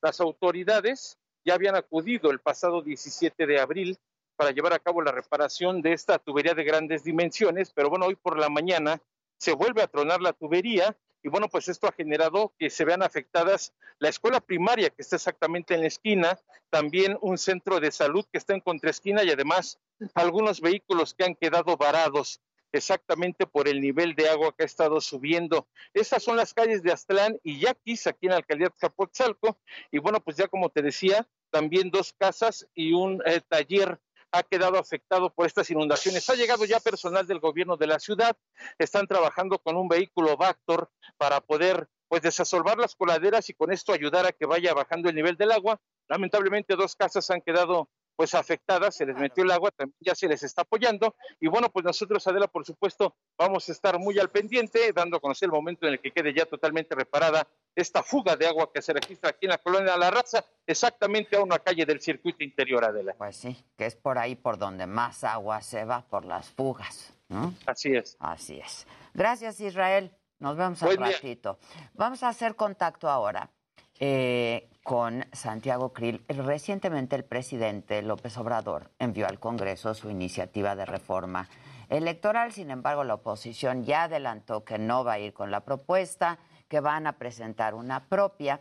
Y para hablar de esto y de otros temas, eh, Ahora nos conectamos vía Zoom con el diputado de Acción Nacional, con Santiago Krill, vicepresidente de la mesa directiva de la Cámara de Diputados. ¿Cómo estás, Santiago? Buen día. Muy buenos días, Adela. Gracias por la invitación a tu programa. Al contrario, qué bueno que ya no estás traicionando a la patria, o todavía. Este, nunca le he traicionado, solamente en la mente de el presidente López Obrador que, eh, eh, pues, en el colmo de los absurdos, nosotros lo que defendimos, Adela, fíjate muy bien, defendimos la Constitución, el artículo 25, 27, 28. Y la defensa de la Constitución, que por cierto, López Obrador es la que juramentó, la que protestó guardar y hacer guardar, es la que defendimos el domingo de resurrección en la Cámara de Diputados. Y por eso, pues hemos cometido el peor eh, crimen que se puede cometer eh, en la patria. Pero además, a ver, tú eres abogado y esto, pues esto es un absurdo, ¿no? absurdo, absurdo en todos los sentidos. Este, es una demagogia, es una mentira. eh, eh, así le gusta mentirle a su gente. eh, y bueno, pues los que caen en esa mentira, que mal, pero la culpa es de él, porque él sabe perfectamente que lo que hicimos fue que se preservaran los artículos 27, 25 y 28 de la Constitución, y nada más, ¿eh? Eso fue lo que hicimos. No, bueno, pero además, a ver, eh, ¿qué no, pa- no, no para eso se hizo el fuero, Santiago? A- Además, además, pero ni siquiera, ni siquiera hay que llegar a ese argumento, porque eh, en el momento que presenten su denuncia penal ante un juez, pues el juez la va a desechar de plano. ¿Por qué? Porque es un absurdo. Es, es tan absurdo como decir, ¿sabes qué? Como cumplí el artículo 25, 27 y 28 de la Constitución, he cometido un delito. Es, es un absurdo.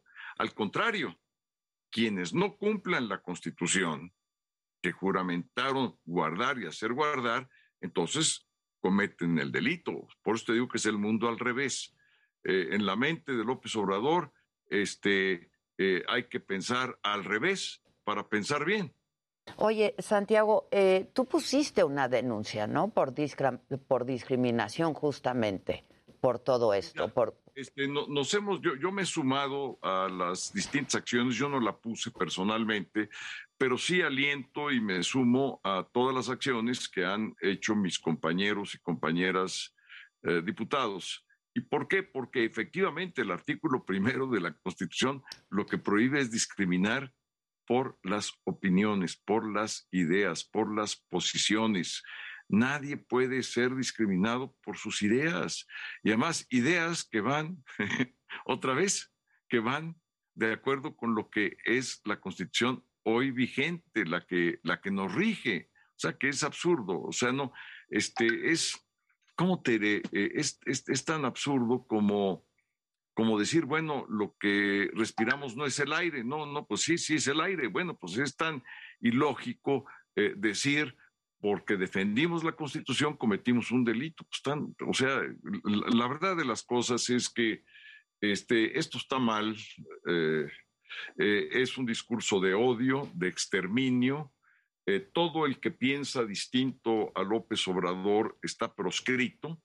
Nos han puesto en listas fascistoides, como se acostumbraba en los países fascistas, proscribir a intelectuales, a comunicadores, eh, a gente que piensa distinto, a científicos, a movimientos como el movimiento de las mujeres. Todo esto está proscrito a los padres que defienden que sus hijos tengan medicamentos en contra para combatir el cáncer, pues están proscritos. Entonces hay una lista que de cuando en cuando saca el presidente en las mañaneras y dice, miren, estos piensan distinto que yo, están proscritos por el régimen.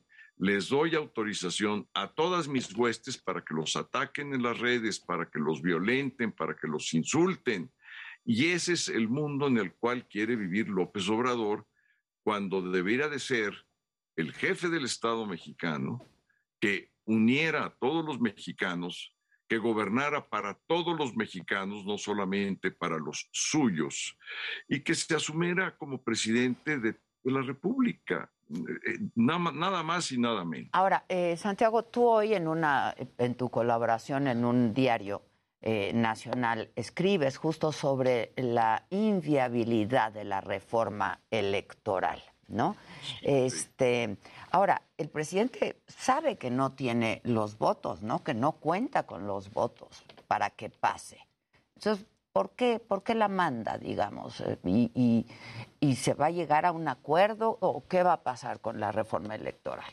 Mira, esa, esa reforma electoral, Adela, nace muerta. Y nace muerta en primer lugar porque las reformas electorales que hemos hecho en el pasado, todas vienen de consenso entre los partidos y la propia sociedad. Es algo que, que se trabaja de tiempo atrás, eh, probablemente un año atrás, se va construyendo por aproximación lo que quieren unos, lo que quieren otros, y poco a poco se va empujando lo que finalmente puede ser una reforma. Aquí lo hicieron totalmente al revés, ni nos preguntaron, ni nos este, consultaron. Eh, de un día para otro llega a la Cámara de los Diputados sin saber muy bien a bien eh, en qué consiste. Hay muchas cosas que son eh, pues, muy difíciles de entender el por qué tomaron un camino y no otro. Entonces, ¿qué es lo que vamos a hacer nosotros? por supuesto, rechazarla. Y lo que les hemos dicho, quieren discutir esto, entonces discutan también nuestras propuestas. ¿Cuáles son nuestras propuestas? En primer lugar, la segunda vuelta. Creo que es algo que... Que se viene discutiendo de hace años también. Desde hace años. Entonces, quieren discutir, pues vamos a discutir la segunda vuelta. Pero mira, el tema más importante, el tema crucial de las elecciones hoy en día, el que más amenaza a nuestro sistema electoral es el crimen organizado. Y claro, eso sí, el presidente no lo toca. Y hay que ver lo que pasó la elección pasada. Todos los estados eh, que están en el Pacífico estuvieron contaminados por la intervención del crimen organizado. Hay que recordar lo que pasó en Michoacán, lo que pasó en Sinaloa, lo que pasó un poco más adentro en el territorio en eh, Zacatecas, lo que pasó en Baja California Sur, lo que pasó, por supuesto, en eh, Nayarit eh, y en Sonora. Entonces, hemos tenido elecciones ya muy irregulares porque hay zonas donde nuestros candidatos no pudieron hacer campaña, y eso está perfectamente documentado, donde la gente no pudo votar porque las urnas cuando llegaron ya estaban llenas, es decir, eh, no se dieron los votos y te digo concretamente todo lo que es la zona de Tierra Caliente en, ah, Michoacán, es decir, por la zona de Apatzingán, lo que sucedió cuando nos secuestraron al secretario eh, general del PRI en Sinaloa el día previo a la elección y a buena parte de nuestros operadores en eh, Sinaloa. La manera como se llevó a cabo la elección en Zacatecas, bueno, pues fue verdaderamente eh, totalmente irregular. La forma, igualmente como aconteció en San Luis Potosí, en Baja California Sur llevamos alrededor de ocho puntos en todas las encuestas arriba y da la casualidad que eh, la manera y el patrón atípico como se votó en ciertas zonas del estado de Baja California Sur, pues este, claramente indican que hubo una intervención indebida. Entonces, el problema que tenemos hoy en día se llama crimen organizado. Y es el crimen organizado el que genera alrededor del 85% de los homicidios violentos. Por cierto, hace dos días tuvimos el día más violento de todo este sexenio, 114 homicidios durante un solo día. Y llevamos alrededor de ya 120 mil homicidios violentos en lo que va de esta administración. Es el problema mayor, es la violencia. Y esa violencia en más de 80% es generada por el crimen organizado. ¿Qué dice la reforma electoral del presidente López Obrador respecto de esto? ¿Qué solución le da? Cero. Absolutamente nada. Entonces, para nosotros, pues, este es el problema. Este es el problema que tiene el país y que por supuesto es peligrosísimo que el crimen organizado esté penetrando ya municipios, no, bueno. estados, eh, distritos. Decidiendo elecciones, ¿no? Decidiendo elecciones. Ahora, Santiago, esto ustedes lo están trabajando y este tema en particular en la contrarreforma que, que van a presentar. Sí, mira, por supuesto, este, tenemos que establecer eh, los supuestos eh, para que en caso de que el crimen organizado intervenga, se anule esa elección. Punto. Se anule. O sea, este, aquí sí no hay de otra, no, no se puede reparar lo irreparable. Cuando el crimen organizado se mete a una zona como Tierra Caliente, pues dobla al Estado, es decir, este, anula los resultados. ¿Qué, qué casualidad que pudimos ganar, por ejemplo, todo lo que es la parte urbana de Morelia y los grandes municipios del otro lado del Estado, y llegamos a este y fueron casillas zapato o sea, donde la oposición no tuvo un solo voto, Adela. Entonces, eh, lo que estamos eh, buscando es establecer claramente los supuestos que evidencien la intervención del crimen organizado a través de patrones atípicos de votación. Y patrones atípicos son esos, son casillas zapato, por ejemplo, pues es, algo atípico. Este, se puede dar en una o en dos, pero ya cuando tienes un patrón generalizado en una región, entonces, todo esto es lo que quisiéramos nosotros que se reflejara, que permitieran también eh, el resguardo de esas zonas, que pudiéramos identificar las zonas, porque además son claramente identificables, y que el Estado mexicano, es decir, el gobierno federal, diera las garantías para que nuestros candidatos pudieran hacer eh, campaña. Mira, bueno, hay un mapa muy, muy real y muy concreto, ¿no? De dónde, de dónde están operando. Ahora, eh, a ver, dime. Llegué yo a hacer campaña a los Altos de Jalisco. Eh, y, le digo al candidato, oye, este, vamos al, al, evento. Me dijo, no vamos a poder ir al evento, no nos dieron permiso. ¿Cómo quién no te dio permiso? Pues pues, la gente que, que- que domina aquí y estaban todos nuestros cartelones eh, y espectaculares manchados eh, con, con, ah, con pintura negra en las caras, este, Adela. Este, esto es lo que yo vi.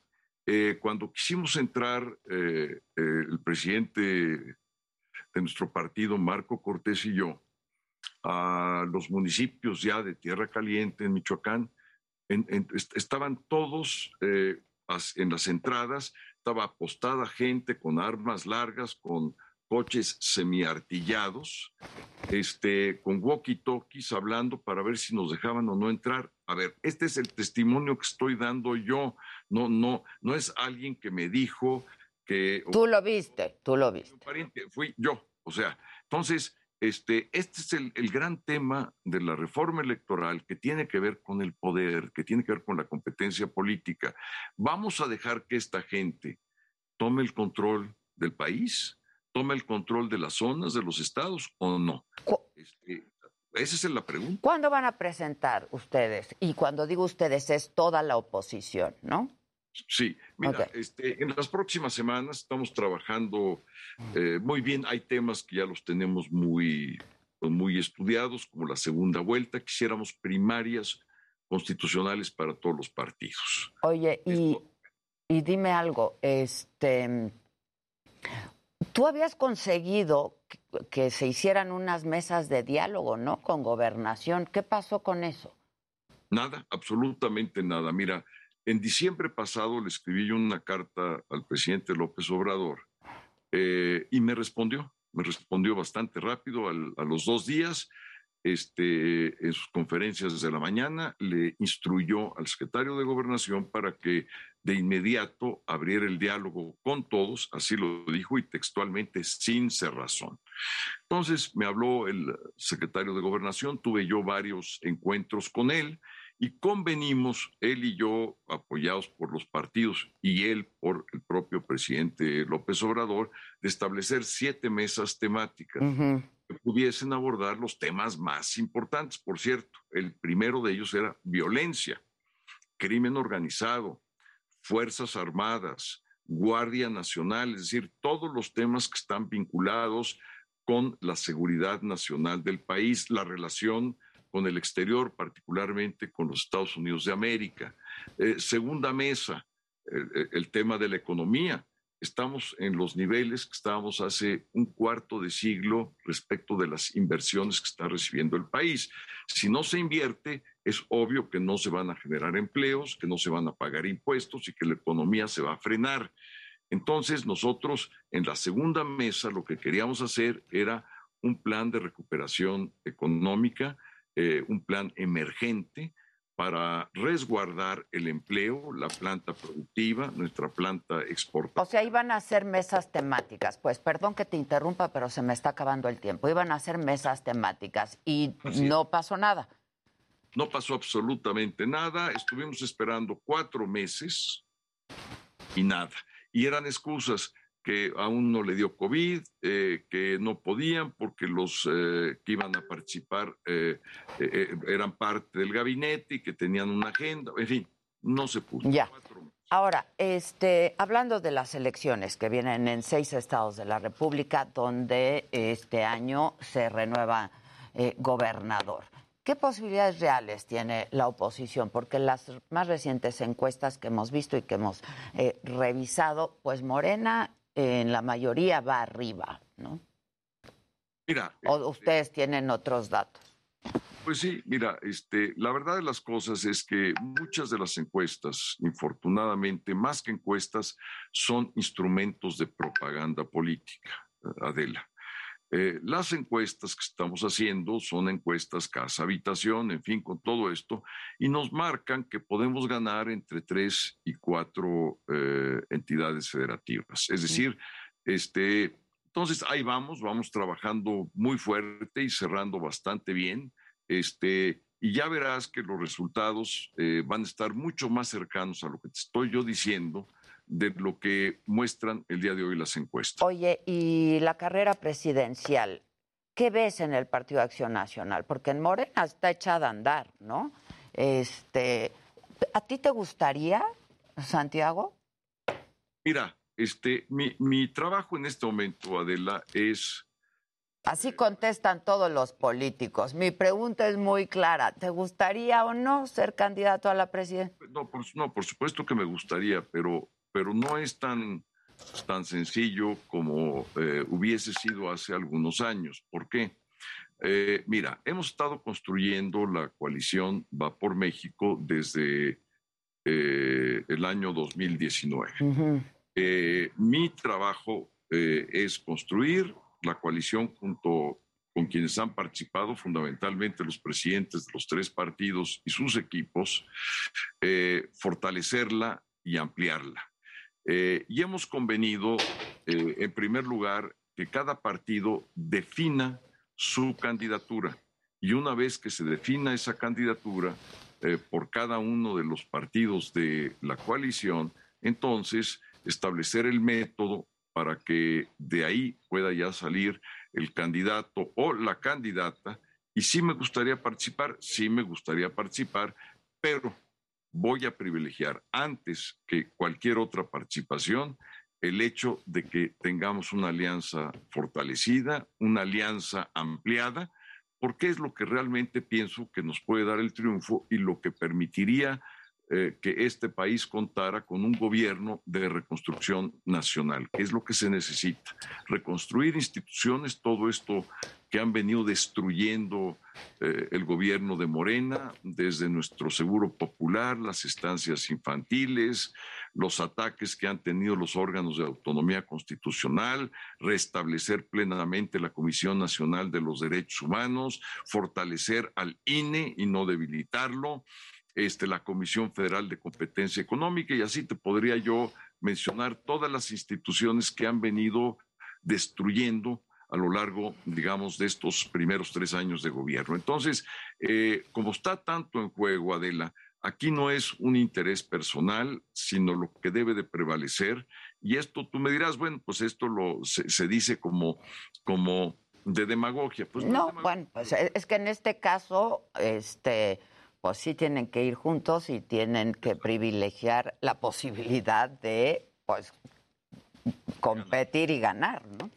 Pues muy bien, Santiago, ya hab- ha- habrá oportunidad de hablar eh, más, más largo, si así me lo permites. Por lo pronto te mando un abrazo. Muchas gracias. Igualmente. Gracias, Santiago Krill. Gracias. Gracias. Hacemos una pausa y regresamos rapidísimo. No se vayan.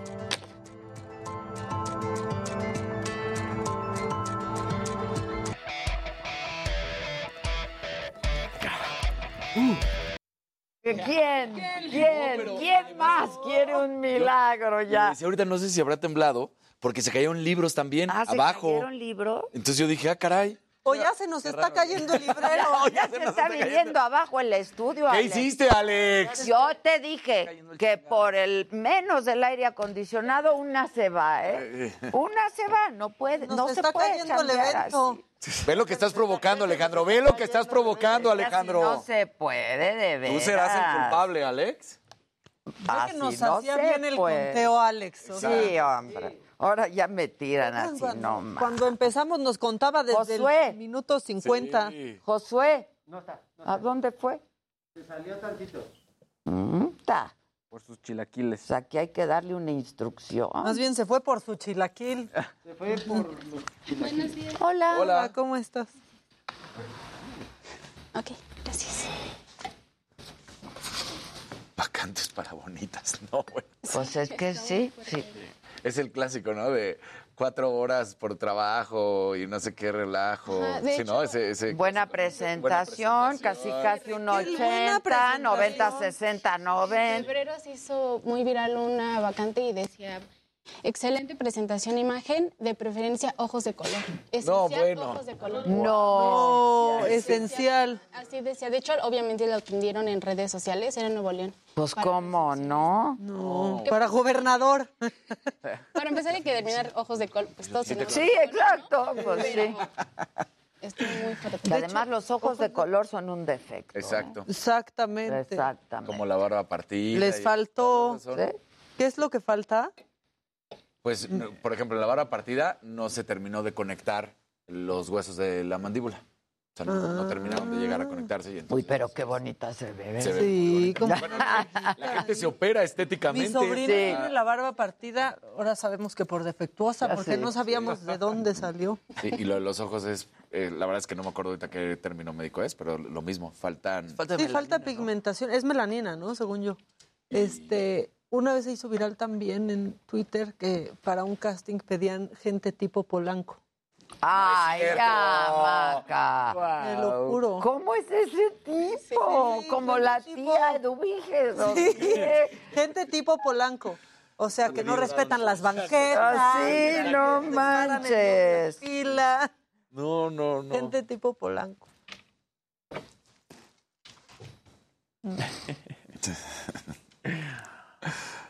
Ay, no puede ser. Hola Ángel, que hoy es tu cumpleaños, muchas felicidades. Muchas felicidades. Josué, ¿Ya llegó? pues no sé. Voy a llenar pero- unos papeles. El Va a llenar unos papeles. Se va a tomar su tiempo. Se va a tomar su tiempo. La- eh, Hola, cinco fantásticos, dice Rocío. dice Hola, Maca, Rocío. sí. Hola. Saludos ¿Qué, a todos, muy bien. Están espectaculares, pero sobre todo a Maca con su leopardo encima. Está muy bella. Saludos. Eso. orden, Alguien quieran, decía, esa es mía. Decían en el chat y yo pensé, no, esa va a ser mía. Pero... claro que sí, manita. Esa es mía. Ay. Tuyo. Aquí está Josué, ya fue a su llenado de papeles y regresó. Este, que dice la jefa otra, que si te vas para allá, que estás solita ahí. May the fourth be with you. Muy bien. ¿Eh? La transmisión. Dani, pues. Ayúdale, ¿no? ¿Se puede? El otro día se hizo ¿Por qué, Isela? ellos. ¿Eh? Adiós, que te vaya bien. ¿Por qué, ¿Eh? Isela? Adiós. Órale. Te- que, que te esté esperando y que no hay Pues nadie. adiós, Dani. Pues adiós. No sé por qué. Que si ya hablamos de la boda nazi en Tlaxcala, ¿vieron eso? Ah, sí, claro. ¿qué onda? Estuvo macabrón. Dos cosas que yo pensaba que no existían en México. No Tlaxcala manches. y el nazismo. Cierto, Tlaxcala. Bueno, también había un grupo. Que qué galanes los tres en azul marino. Ay, es que hoy vienen los tres de azul marino.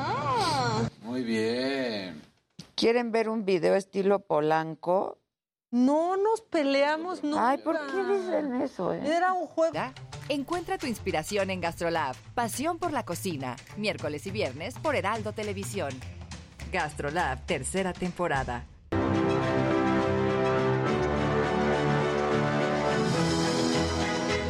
Aquí nadie deja su, su like, oigan.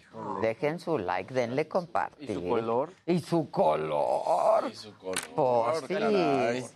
Todo el Exacto. pantone.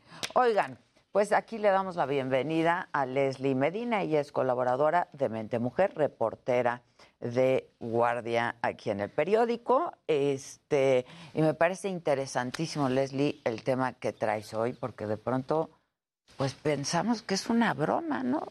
Cuéntanos de, de qué, de qué publicaron hoy en Mente Mujer. Bueno, desde el, El lunes. desde el lunes en Mente Mujer. Buenos días a todos, gracias Adela por el espacio. Así es, eh, esta semana en Mente Mujer, el lunes se publicó Vacantes para Bonitas, que es básicamente la discriminación laboral a las mujeres que tienen sobrepeso u obesidad.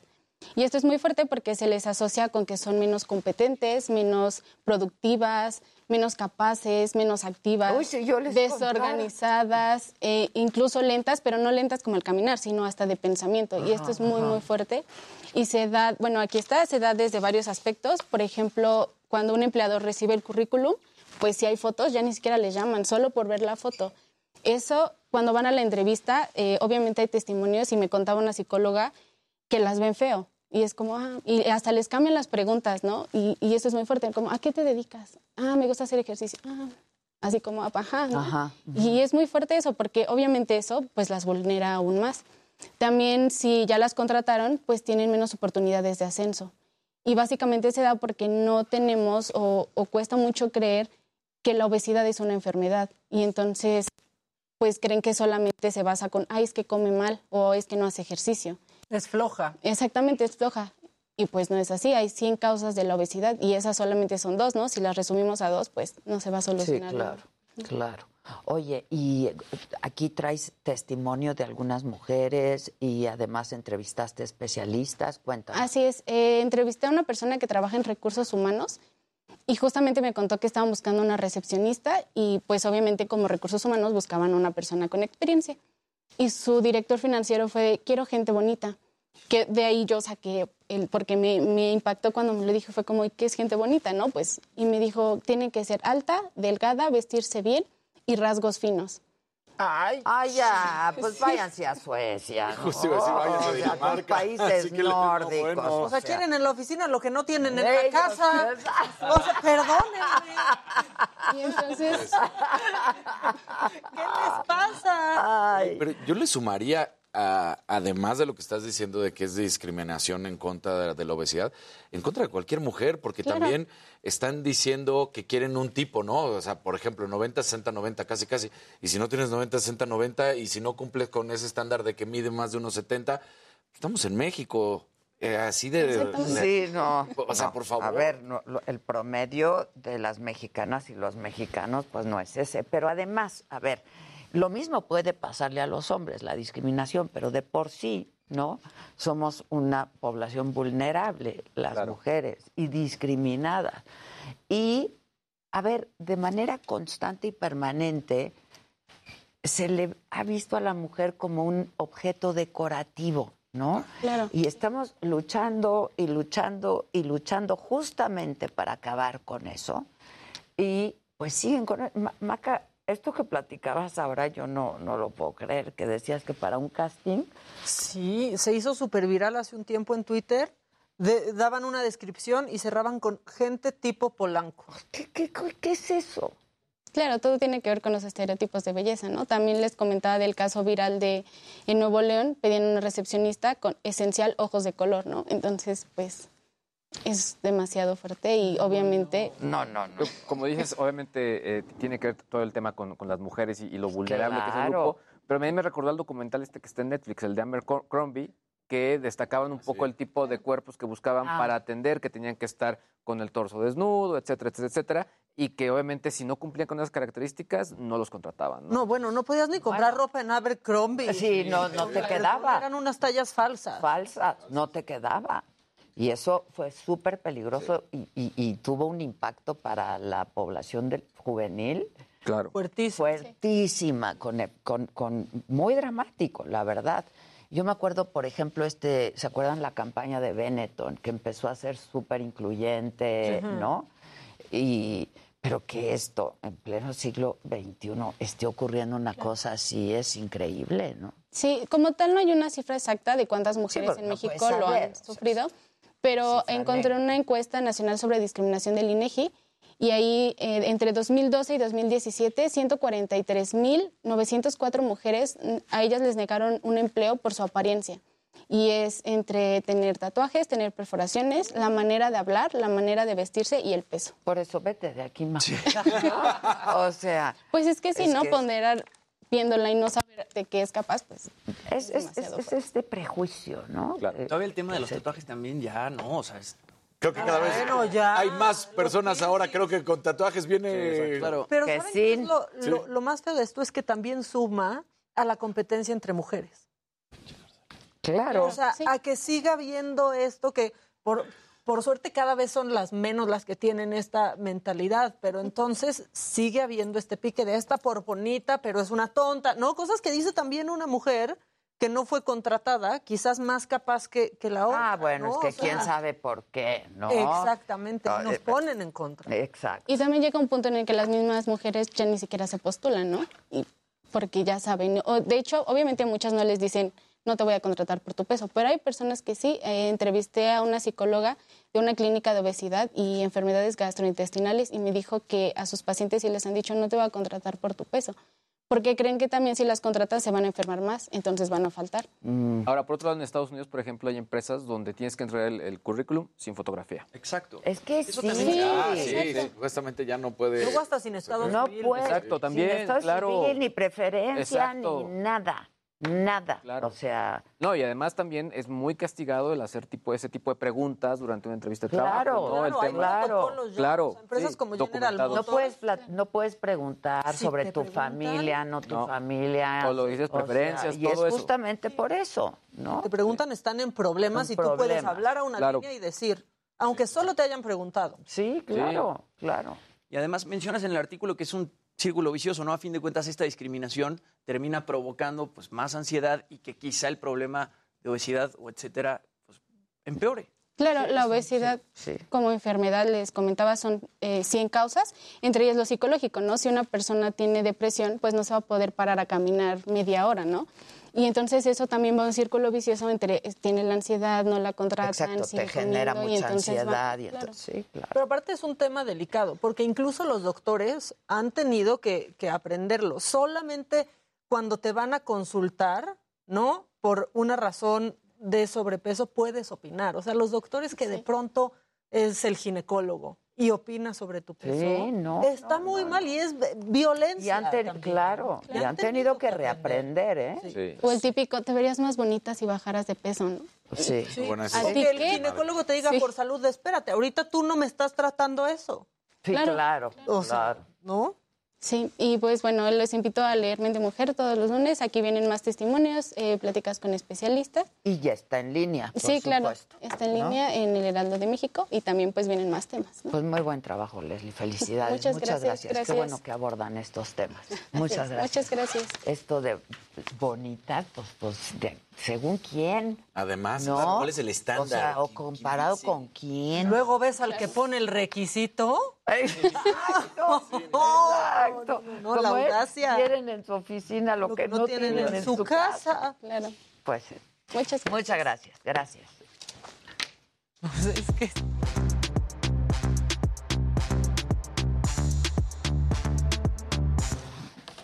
Y están preguntando por el miércoles de consulta con Javi Dema. ¿Qué creen que se fue?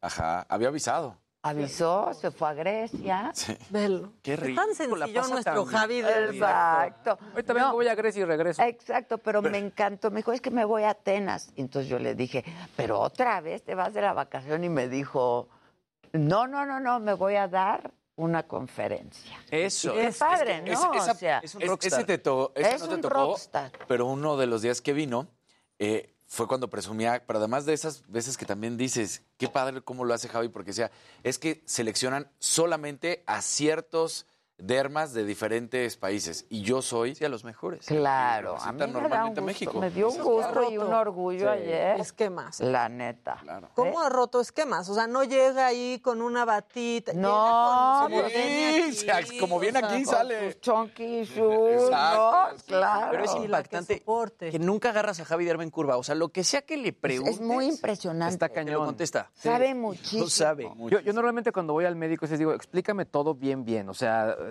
aunque, aunque no lo entienda, prefiero entender o que me digas todos los términos. Y él está cañón cómo explica todo de esa manera.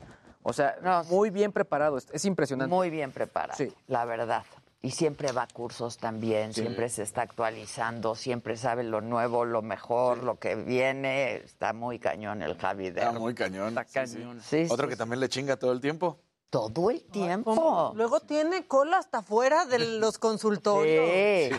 Sí, sí. No han llegado y está. Hay que entrar pero- por Sí, sí, atrás claro sí. luego. Ay, por atrás. De sus ¿No múltiples tienes bronca que entremos por atrás? No, pues por atrás. Por, por atrás, no sí. nos vean. Sí, sí, sí. sí. Hay que sacar ficha. Qué bonitos nuestros colaboradores. Sí, todos, la verdad. Sí, la verdad. Gente tipo Polanco. ¡Ay!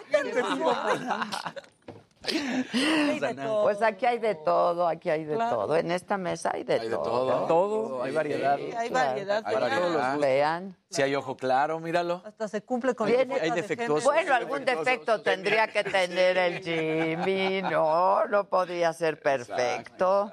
Todos Es- hay chiquitos, grandotes. Sí, y de tu visión, ¿cómo andas? Mal. Muy mal. Eh, Y ese es un defecto que muchas personas como con ojos claros Sí, tienen. claro. Yo tengo cierto. miopía y astigmatismo, en un ojo tengo 4.75 y en el otro 5. Sí, Yo si le mucho. te contacto, pues no sabría O sea, que, tú sí que Luis hacías- es Luis ni que tú eres... Sí, Sí, o sea, si yo me pongo lentes este, de, Son de este- armazón, son de fondo se me ven unos, unos ojitos. Ay, todo No. Es como Armando Hoyos. Exacto. Y no te has querido operar, ¿verdad? Me quiero operar. Sí, ya. Voy a hacer. Ya. Para que seas perfecto. Y además, yo me operé hace mucho, hace como 20 años. Pero ahorita es súper fácil. Sí, ya es ¿Y muy y hay que volverla, hay que dar un retoque a la operación. De Sí, a mí ya me urge un retoque, pero ese sí no me lo voy a hacer porque yo sufrí mucho con la operación. ¿Y tienes mucha graduación? Tenía ¿Tenías mucha, mucha graduación? tenía mucha, sí, casi como tú. Sí, mucha. No veía nada, no veía nada. No, no ver nada es horrible. Despertarte y no ver. Sí, no, de pronto ya veía las hojitas de los árboles, Ay, las ¿no? Y, sí, sí, Yo me acuerdo, a mí me pusieron lentes por primera vez cuando tenía siete años. O sea, yo viví esos primeros siete años de mi vida según, borroso. según yo viendo bien, ¿no? Y Con la gafa. y en el. Sí, era horrible, horrible. Y me acuerdo que un día estaba con mis amigos en el club y le quité los lentes a uno, me los puse, volteé para arriba y vi los árboles, las hojitas de los árboles. así hojitas, es como... que eso es... Güey, ¿qué de ahí, Qué padre. Y no, y pues, o sea, de verdad como que entras a otro universo y eso. te das cuenta, pues que no viste nada durante muchos empiezas a años de tu vida. reconocer. Al metatarso. Que hoy cuántos videos no te encuentras. Hoy cuántos videos no te encuentras de repente en Twitter de a los bebés que ya le ponen los, los lentes, ¿no? Claro. Que hasta sonríen, Es ajá, que se tiene que ver con todo, con tu desarrollo, con tu aprendizaje, con absolutamente la seguridad. Bueno, la clásica, los dolores de cabeza. Los dolores por estar forzando. O las caídas. ¿no? Te distraes Las en la escuela, no caídas, pones sí, atención en el sí, piso. claro, no alcanzas a ver. Pero antes no te llevaban luego, luego a hacerte un examen de la No, ahorita o sea, es mucho no más tan chiquito, la verdad. No. O sea, yo me lo hice creo que hasta sexto de secundaria, después de malas calificaciones por no ver. Ay, por no ver bien. O sea, en serio. En conducta, ¿no? Papá. Papá. Ay, ¿También papá. desde joven? No, yo empecé a usar lentes yo creo que hace como cinco años más o menos. Ah, apenas. O sea, ya-. Y realmente tú ves, ves bastante bien. Veo bastante bien normalmente. Sí, la, o- la vez es la edad, honestamente. No, yo usé lentes de contacto años, años. ¿Y no te gusta? Y eran al principio de los, De los duros. de los duros. Ahorita ya son súper Sí, pero al principio eran de los duros. O Yo sea, no me los puedo poner. Y creo que la primera, es lo que te iba a decir, no creo que la primera vez que te pones lentes, sí, o sea, pues eso de estar ahí. una basura Yo ahí. no podría. Yo no podría, la verdad. No sé. No, sí puedes, si te acostumbras. pero te es acostumbras. poder. No, man. Sí, no, yo con una mano, o sea, yo me lo pongo Ah, yo así ya también era, así. sí.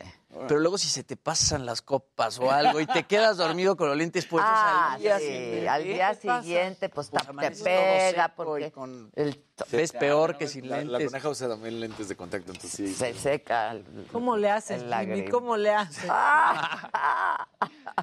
¿Qué estás queriendo decir? ¿Cómo le haces? ¿Cómo le Jimmy? haces? Bueno, Ya no soy tan, ya hay no soy tan- macabrón, el de la macabrón. sirenita. Bueno, prepárame, Oscarito, el de la sirenita que te mandé ayer, por favor. Pero antes, esto que sucedió en Perú. Ah. ¿Quiere? Porque antes, antes eh, muerta que robada. Cosas que solo pasan de este lado, ¿no? De México hacia abajo. La verdad, bueno, pues así se defendió esta mujer que estaba a punto de ser asaltada. Echa.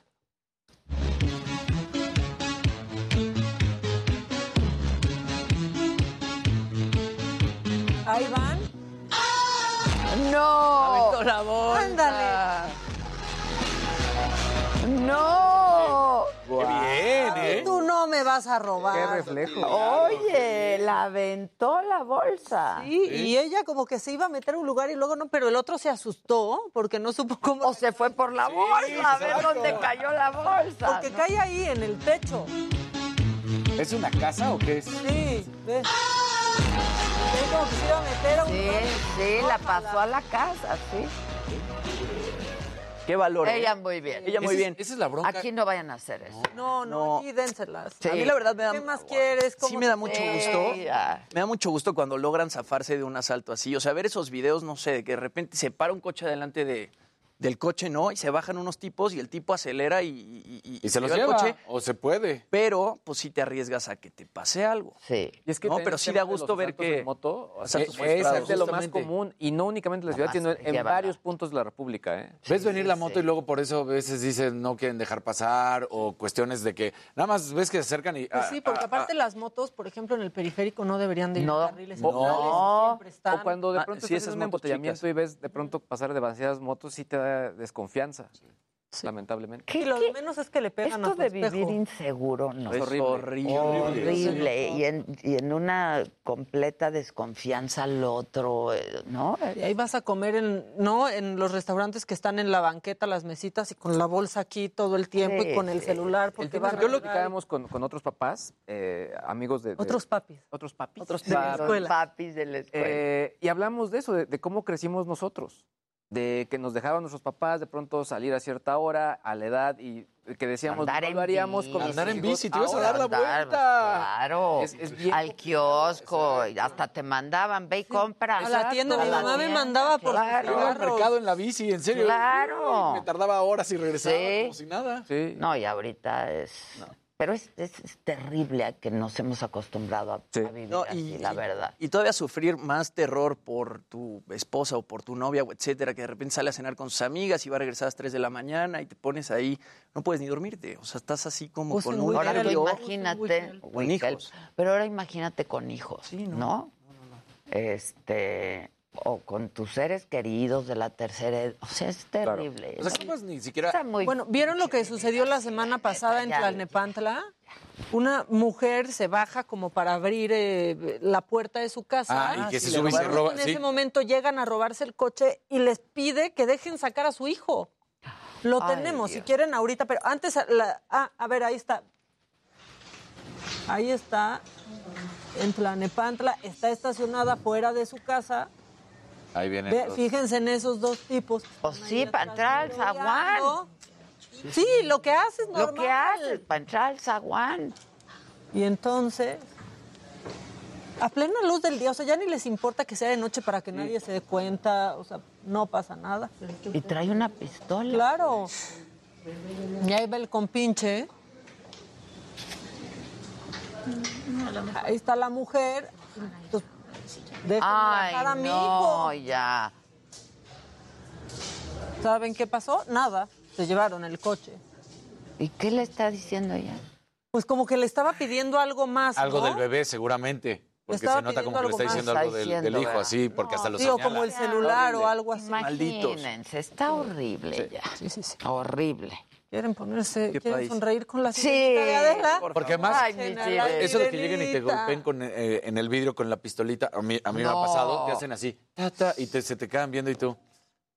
Sí, ahora dale, ¿no? Sí, a mí cuando me Tu asaltaron llegaron cartera así y tú. a pegar con la pistola y como que no me di cuenta yo todavía, no, gracias. Sí, pensaste Pero, que era el, ah, el, sí, el claro. Claro, El sí. claro. Sí, sí, pues es Ay, no, qué horrible. Sí, a todos nos han Ya estuvo. Echen a la sirenita, echen a la Sí, sirenita, por la favor. sirenita Pero está tienen muy otros linda. datos. Pongan. ¿Eh? Tienen otros datos. Sí. Hijos. A ver, las- A ver, la sirenita. Bueno, a mí me gustó mucho la sirenita. Está muy bonito y está muy tierno. Pues a mí me gustó, pero no lo tiene. Que no quieren. Ah, Ay, vean a la sirenita. que no se les vaya de lado nomás. Exacto, que no va a Como Katy Katy Perry. Perry. Ay, está muy Ay, bonita. Daisy. la Ay, me urgen nietos. Me urgen, ¿Cómo? me urgen nietos. Es que vela, está preciosa la sirenita y se ¿Cómo te se mandó mueve? hace cuatro días. Ay, fue ayer. No. Fue ayer, sí, te juro. Es que estás contando los días con sus noches. Fue ayer, fue ayer, fue ayer. Oigan, Para mí no hay noches, entonces. Exactamente. Este, ¿Saben que vivimos en una de las ciudades más cachondas del mundo? Ah, caray. ¿Más sexys del mundo?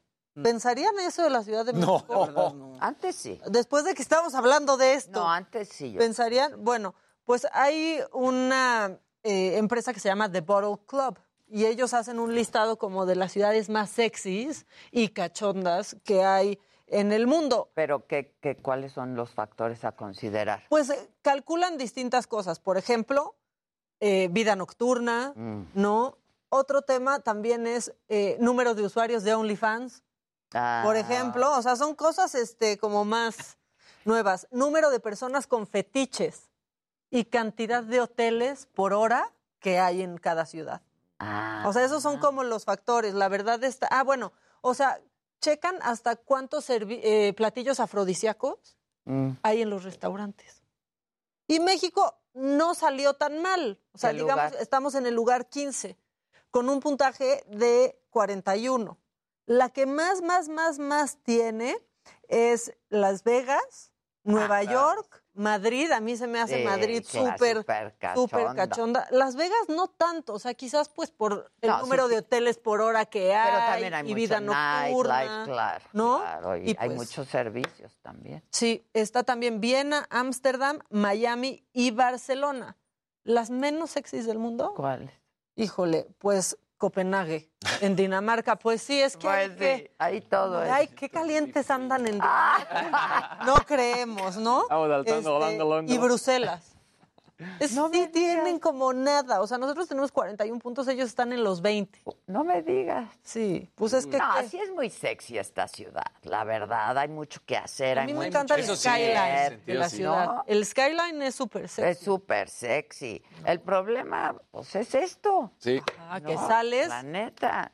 Y que ya está en todo el país, o sea. Sí. Sí. Pero bueno. O sea, se vive intranquilo, ¿eh? esa es la cosa.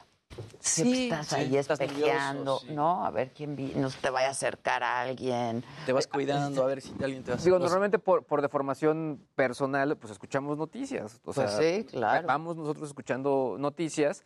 Entonces, pues venía Santiago, que ya se da más cuenta, y me dice, están pasando muchas cosas feas. ¿Por qué están pasando tantas cosas feas tan seguido? Sí. ¿Qué le dices? Pues. ¿Qué le respondes? Claro. No sé por qué. No sé por Sí, ¿no? qué, pero que no deberían de estar. ¿Qué no está pasando? O sea, si por alguna razón traes la ventana a medio abrir o abierta al 100% y llegas a un alto, luego luego la subes. Claro, O sea, es así como sí. de no puedo. Guardas distancia con el coche Ajá, de adelante. Sí. atrás.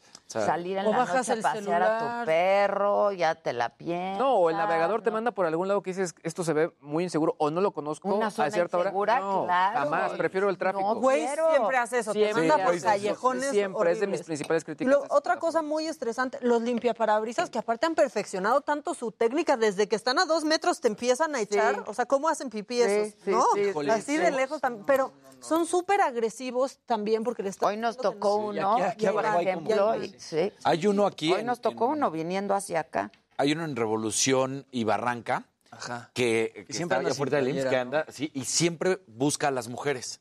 Siempre. Y entonces va y les echa el chorro del jabón. Y, le- y por Y más ya- que le están diciendo que no, yo dos que tres veces le he tocado el claxon de te están diciendo no que no, pero le vale gorro porque siempre busca que sean mujeres. Y se asoman a ver Y si te trae falda. Ajá. No, no, no, no, ya, ya estuvo, de verdad. Aparte es el trabajo más desperdiciado porque, o sea, sí hay gente que les da si traes cambio o así, pero acaban haciéndolo sin que les den una lana. Claro. O sea, sale mal para todos. Claro. De otra manera, les dices, sí, Sí. ¿no? Y Órale. trabajas menos, pero solo limpias los que sí te van a pagar. Exacto. Díganme para más consejos laborales. En fin, hacemos una pausa y volvemos, no se vayan. Que nos cuente la gente cómo se siente.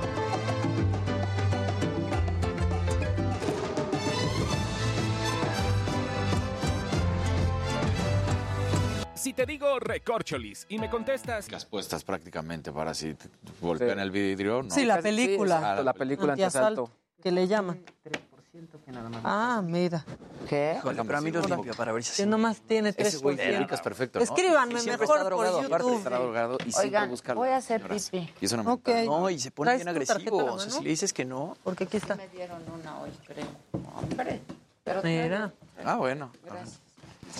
Eh, ¿Qué película antiasalto habrá? No, pues sí hay muchas. o Hay sea, muchos modelos. queda contra el golpe. O sea, contra un golpe, no contra un balazo. Dígamelo, No, señor. eso es solamente blindaje. Luego te matan por no traer dinero. Sí, Sí. exacto. A un amigo de mi abuelo le dijo que no a limpia parabrisas con el vidrio abajo y le clavó un cuchillo en el cuello. Ah, sí. Que no sean No, luego ahí en- luego te detienen. La película.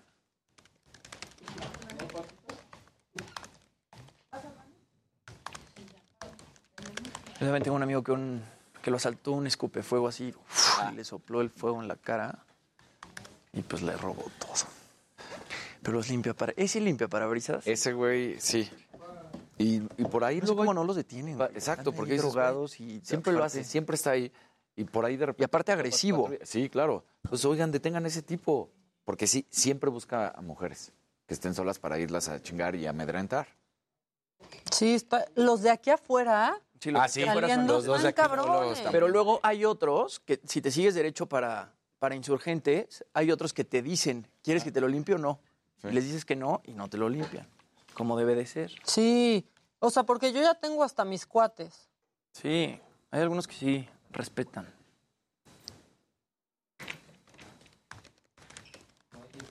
Dice Nadia, si les digo que no y les vale, pero nunca les doy nada, solo gastan su producto a lo güey. Pues sí. Y luego esa misma necesidad pues también genera violencia, porque es el rollo de no, no, y Estás- empiezas a te alegar. y que sí, no. Y te agarran un poquito estresado y sí le dices, Exacto. Sí, es innecesario. Sí, sí, sí. sí.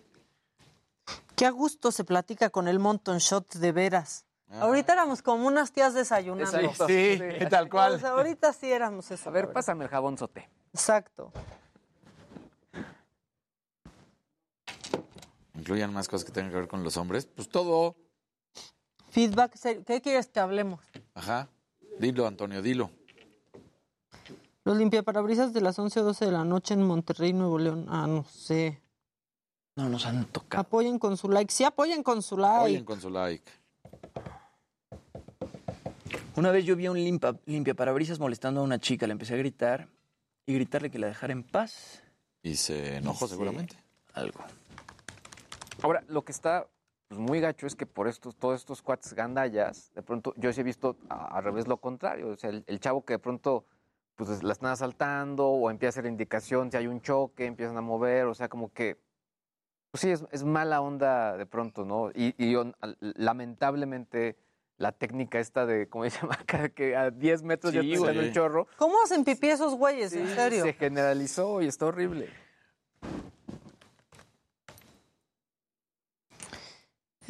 Eh, yo les aviento el agua del... Ah, no, ¿saben a mí qué pasa? Que, y eso en algunos coches, el, mi- mis limpiaparabrisas Ah, se- se, activan en automático. Entonces, pues ahí de repente les ves así la, la franela que se va y es, pues, brother, perdón, no sé ni cómo desactivarlo. Sí.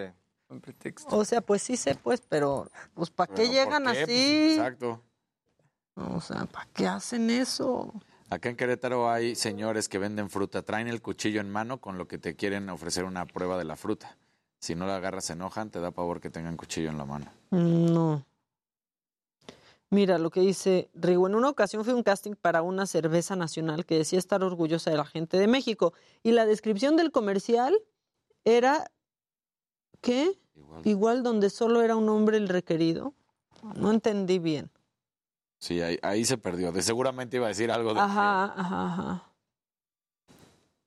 ¿Qué opinan de que debería de existir la aportación de armas como en Estados Unidos? Para nada. No, no, no. Para nada. Peor, no debería existir ni en Estados Unidos. Sí, claro. Graso error. Sí, ¿Cuántos presidentes no siempre dicen que la van a quitar? Nada más que como es mover la enmienda a la Y es Constitución. mucho negocio de por medio.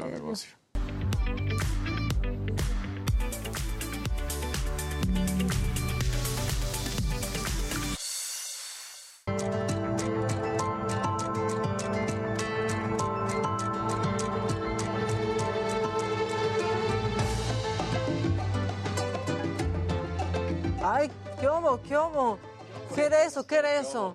Oye, Luis G.G., ¿tienes guardados los trending topics? Tengo, tengo muy guardaditos mis Por trending ahí. topics. Eh, obviamente, May the Fourth be with you, que obviamente ya lo habíamos mencionado al inicio, es el nerd. Día Mundial de Star Wars. Eh, También Tlaxcala, luego de que se realizara una boda con temática nazi en Tlaxcala, también lo mencionamos. Y lo que no mencionamos, que también se volvió trending topic, es la frase close friends. ¿Por qué? Porque eh, Twitter implementó una nueva característica que se llama Twitter Circle, que básicamente es muy similar al close friends de Instagram, es decir, eh, digamos que armas un círculo de personas donde vas a compartir cosas pues más, muchos más personales. Eh, la gente lo que dice y lo que se ha mencionado es que era una característica desde el, punto de vista de algunos innecesaria. Creo que también depende mucho de la cantidad de gente a la que sigas. Pero bueno, eh, comentarios como, pues eh, es lo mismo que eh, lo de Instagram, pero más barato. Otros que dicen, eh, a Twitter le hace falta más la opción de editar un tweet que esto de Close Friends. Y dice aquí alguien más, me leen tres personas y Twitter quiere que tenga Close Friends. En Instagram sí es útil. Exacto. Pero también es muy extraño que luego te añaden a, a sus close friends gente Que no es tu claro. Claro. Dices, güey, ni te conozco. Ahora, y es lo que hemos mencionado justo con el tema de, de Twitter, ¿no? Que son características que de pronto es ah, o sea, no tiene mucho sentido, no, no hay tanta utilidad a lo que están sacando. Y bueno, eh, hace un momento Jimmy ah, hablaba de lo de Netflix, de lo que ocurrió cuando con Dave- David Chappelle, eh, y justo decíamos fu- an- eh, fuera del aire que de pronto creo que en este momento trabajar en Netflix, qué complicado debe ser. Claro. Sobre todo por todo lo que hemos mencionado, el tema de la acción y la competencia. Ya Paramount Plus, por ejemplo, anunció que ellos ya llegaron casi a los 40 millones de suscriptores, eh, en concreto 39.6 millones de usuarios. Ellos lo achacan sobre todo al tema de las franquicias. Lanzaron una nueva serie de Star Trek, tienen toda la colección de Star Trek, que obviamente también es como las otras franquicias, pues bastante, bastante aclamadas por los fanáticos de la ciencia ficción, y también la nueva serie de Halo, además tienen The First Lady, eh, Yellowstone, eh, Paw Patrol para los niños, Ah, es Dexter, etcétera, etcétera, First etcétera. Lady estoy clavadísima. Y creo que el, el punto importante es que, pues sí, Netflix de pronto tenía muchas de estas series, muchas de estas franquicias y las fue perdiendo porque terminaron los contratos y obviamente cada una de estas empresas. Yo la verdad ya nunca encuentro nada en Netflix. Hay mucha Porque más también, exacto, ya es tanta cosa que dices, no. Además, Ay. Paramount también está produciendo Top Gun Maverick. Entonces, Claro. Seguramente va a estrenar en Paramount ser, Plus pues, pronto. algo. Sí. ¿Y O que sea, Disney Plus va a ser lo mismo que Netflix con las cuentas? Pues es lo que dicen, hay, hay un rumor. O sea, yo lo que, a mí mi comentario con respecto al tema de las cuentas compartidas es que si a Netflix le sale bien, que yo lo veo todavía muy complicado y muy antipopular, que no creo que lo Todos hagan. se van a subir. eh, todos se van a subir. ¿Por qué? Porque técnicamente yo creo que es el que podría hacerlo, técnicamente hablando. Pero creo que sería muy antipopular desde mi perspectiva y lo que quieren es al revés, empezar a jalar otra vez más gente, en lugar de que, para no perder como lo estuvieron perdiendo. Porque además eh, Netflix te da, te da hasta cinco equipos, ¿no? O tres equipos, algo así. Y en cambio, hoy por hoy todavía Disney lo puedes tener como en 10 equipos sin problema. HBO Exacto. también. Entonces, Sí, sí, sí. Y, y sobre todo creo que es el tema de la personalización de cuentas, ¿no? Es decir, o de perfiles. O sea, yo tengo perfiles y obviamente pues, eh, mi perfil es diferente al de la doctora o el de los niños porque Claro, vemos distintas cosas. Claro. Y, y- y eso creo que es la, la parte de diferencia y, y ya lo que están indicando es que más bien buscarían que cada quien tenga su No, cuenta. pues eso está cañón. Está cañón. Imagínate cuenta de tu... No, claro. hombre. No. Porque ven diferentes cosas. Claro. Claro. Sí, no, no No, sé. eso Ay, no. ya, están abusando. Sí. Están abusando. ¿Que no ven cómo está la inflación, oigan? ¿Quién sabe si les va a salir, no? Yo creo que no. Yo honestamente creo que no, sobre todo por lo que anunciaron. Yo creo que más bien van a sacar un plan con anuncios. Suena mucho más factible y desde mi perspectiva creo que lo mejor sería que entraran justo al tema de deportes. O sea, ya lo hizo Apple, ya lo estuvo haciendo, bueno, Facebook lo ha hecho, Twitter lo ha hecho. Entonces creo que sería muy inteligente y honestamente, o sea, vuelvo a repetir, técnicamente hablando, a mí me daría más confianza que me dijeran, ah, el próximo Netflix, partido lo pasan claro, por Netflix. ¿Por qué? claro. Es la mejor plataforma. Sí. Porque ahorita no se cae. Exacto, Así de fácil. hablando. ¿Por qué no lo habrían hecho por lana? Yo creo que ti- tiene que ver con, creo que es una actitud un poco caprichosa el tema de Porque, ah, sí, es tiene- mi porque sí modelo, tienen es muchas series quiero, es eh, deportivas. Sí tienen muchas series Sí, deportivas al Bueno, principio. pero Fórmula sí, 1. otras historias, Nada claro. más sí. Sí, bueno, imagínense ver algún tipo de partido, bueno, o sea, imagínense los Juegos Olímpicos, el Mundial o algo por el No, estilo. arrancando con la más fácil, porque ya tienen la serie de Fórmula 1 que ahí transmitieran Fórmula 1. Imagínate, Eso está- claro. Claro, claro, en claro. sus laureles, yo pienso, por ser los primeros y ahí llegaron Pero a los lo otros mejor, que fueron ya por berrinche. Sí, Esto es- así es nuestro diseño y así Y yo normalmente, queremos. por ejemplo, cosas como el, eh, guardar las series, o sea, que tú las puedas guardar y verlas offline, es decir, sin estar conectado a internet. Sí. Yo en su momento les pregunté, ¿lo- ¿están dispuestos a hacerlo? Y me dijeron, en su momento, no. Al año y medio anunciaron eso.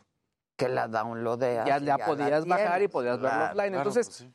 eh, vuelvo a repetir, o sea, creo que lo pueden hacer y más bien tienen que ser un cambio de estrategia y reevaluar, sobre todo porque lo que no tenían antes es una gran competencia.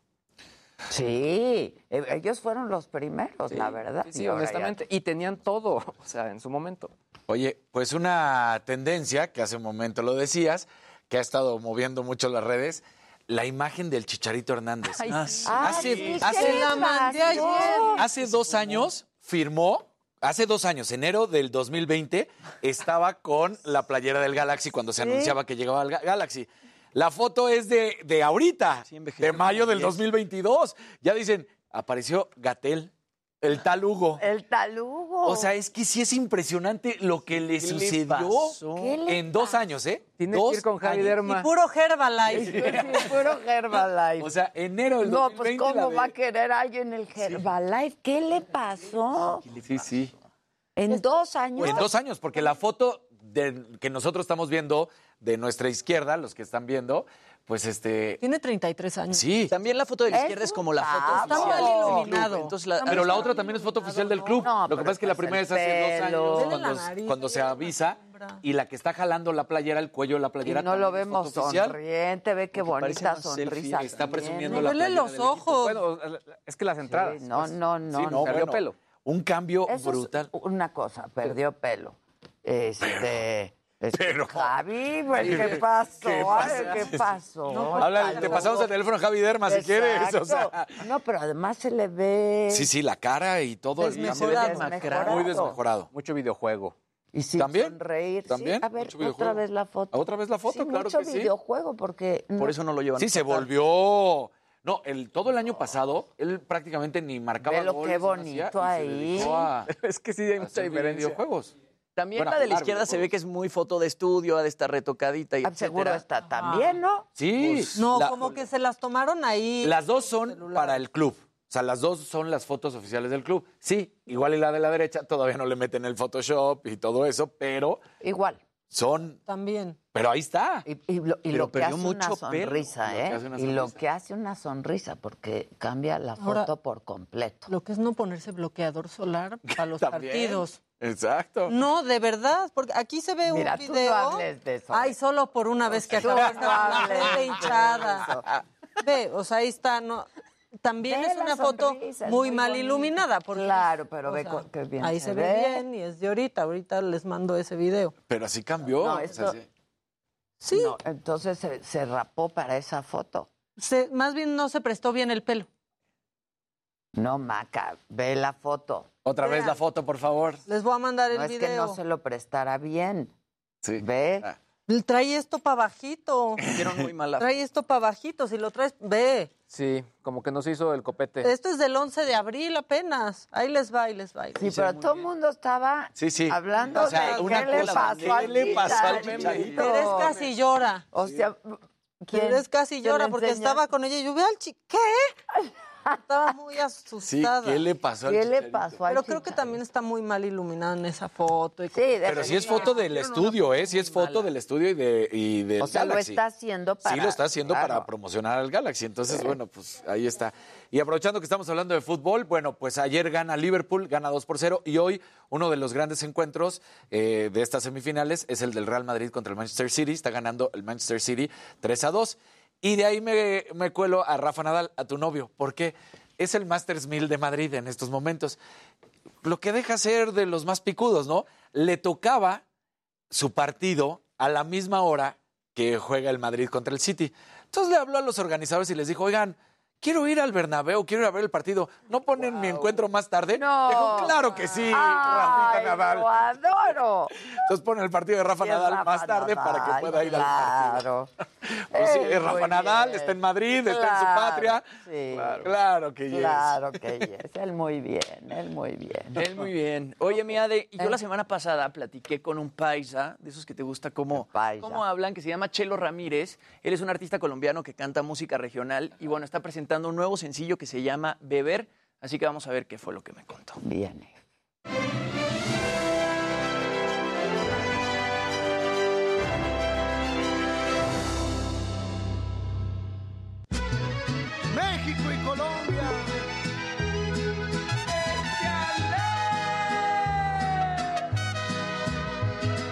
Onda, gente? Me lo dijo Adela, ¿cómo están? Eh, bueno, pues el día de hoy estoy muy contento porque estoy con Chelo Ramírez, mi querido Chelo. ¿Cómo estás? Directamente desde Colombia. Desde Colombia, desde Medellín, estamos aquí eh, aportándole un poco a la música y muy feliz de poder compartir con todos ustedes. Estábamos platicando un poquito, Chelo, de que haces música regional. Y yo te preguntaba, ¿cómo siendo colombiano no haces reggaetón y te fuiste por el regional?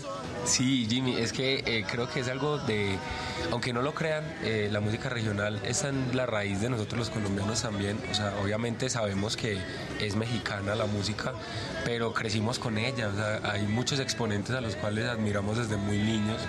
Eh, yo te contaba, o sea, desde Antonio Aguilar, Vicente Fernández, Luis Miguel, bueno, y antes José José, o sea, son, son exponentes que, que hemos tenido siempre muy presentes. y, y con eso crecimos y pues eh, esta generación ha sido un poquito más voluntaria a ingresar en este género y, y ejecutarlo respetuosamente, obviamente. ¡Qué bonito es beber! ¡Chelo Ramírez! Eso no hay que dudarlo. Sírvalo, Bebeto, parcero. Acabas de lanzar un sencillo que se llama Beber. Sí. ¿No? Eh, es un sencillo que básicamente pues, nos invita a relajarnos, a olvidarnos de los problemas y echarnos un tequilita o un guaro o un aguardiente. Sí, Cuéntame un poquito de este sencillo. Mira, esta canción eh, la compuse en, en mi país, en Colombia. Tuve la oportunidad de hacer un camp con varios amigos eh, de mi equipo de trabajo y luego, con el tiempo, pues la produje y se la envié al Bebeto. Bebeto dijo, wow, me gusta la canción. Son letras de, de- que hablan de cotidianidad, que hablan de cosas que todos vivimos eh, y, y, pues hasta ahora ha tenido una recepción impresionante.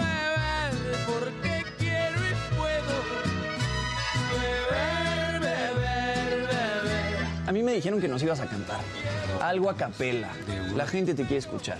Cantemos el tema. Venga, a ver. Dice, Beber, beber, beber, beber cuando quiero, sirve el primero, no importa el motivo, hoy me los pego, voy a beber porque quiero y puedo. Adela, un saludo bien especial de parte de Chelo Ramírez desde Medellín, por allá te espero, parcera, para que nos tomemos unos guaritos. ¡Échale! Eso es todo. ¿Cuánto me quiere? Bueno, ahí Vale. Chelo Ramírez. Me Sí, quiere él mucho. te quiere mucho a ti. Tú a él lo conoces, ¿no? Esa ha sido de las mejores, tenemos que aceptarlo. Sí, sí, sí. Preciosa de Oye, Adela te quiere mucho. Y Adela, ¿qué? ¿Qué? ¿Quién? ¿Qué? ¿Quién es? Sí, ahí se va, pero ahí No, se va ya una tengo mucho cuidado feliz. con eso. Ya va una persona feliz todo el día contarle, de, fíjate que Adela me quiere mucho, mamá. Exacto, imagínate. Exacto. O sea, eso está muy bien. Oigan, ¿quieren una cosa eh, macabrona de un diputado que cacharon, vierno, vie- que cacharon viendo porno? A ver. caray. No es no mexicano, Ah, tranquilo. con razón yo no la vi. Pero es que totalmente podría suceder. Bueno, en el Reino Unido sucedió esto. Estaba en su celular y de pronto pues alguien vio, porque tenía con mucho brillo la pantalla, que estaba viendo porno. Se hizo grande y Neil Parrish lo que dijo es, yo estaba buscando tractores. ¿Cómo llegas de los tractores a unas... a ahí- aquí está su excusa. So is your decision based on an acknowledgement of wrongdoing? Yes, and I'll explain to you exactly what it is. Okay. The uh, situation was that, that um, I, uh, funnily enough, it was tractors I was looking at, and um, so I did get into another website um, that had a sort of very similar name, um, and I watched it for a bit, which I shouldn't have done. ¡Ay, No sean mal pens- Él estaba Pues ya buscando... que diga, me gusta el porno y Estaba ya. buscando tractores en Es porno. mejor, Exacto. claro. Estaba buscando una posición Una tractor. la. Tractores por no dejar estaba. Por no dejar. O sea, porque pues aquí ya que cacharon a Laida, pero pues jugando Candy Crush, no, no en YouPorn. Qué inocentes somos. No, Eh, no, somos- no. Bueno, Sí, lo que sí inocentes. es que este sí renunció a su cargo. Ay, es que aquí O sea, nadie renuncia. Porque aquí no, aquí no honran el cargo, aquí dicen, aunque no tenga dignidad ni buena fama, ¿Qué yo les- me quedo aquí. ¿Qué les importa Yo la dignidad? Sí, sí, sí. Ya que hablaste de dignidad, le hicieron un mix a Salgado Macedonio ahora que fue a su meeting. Híjole. Le hicieron un mix en las redes y creo que así sí está más padre el meeting de Salgado Macedonio. A ver, ¿Lo en- tenemos listo? Venga. Échelo.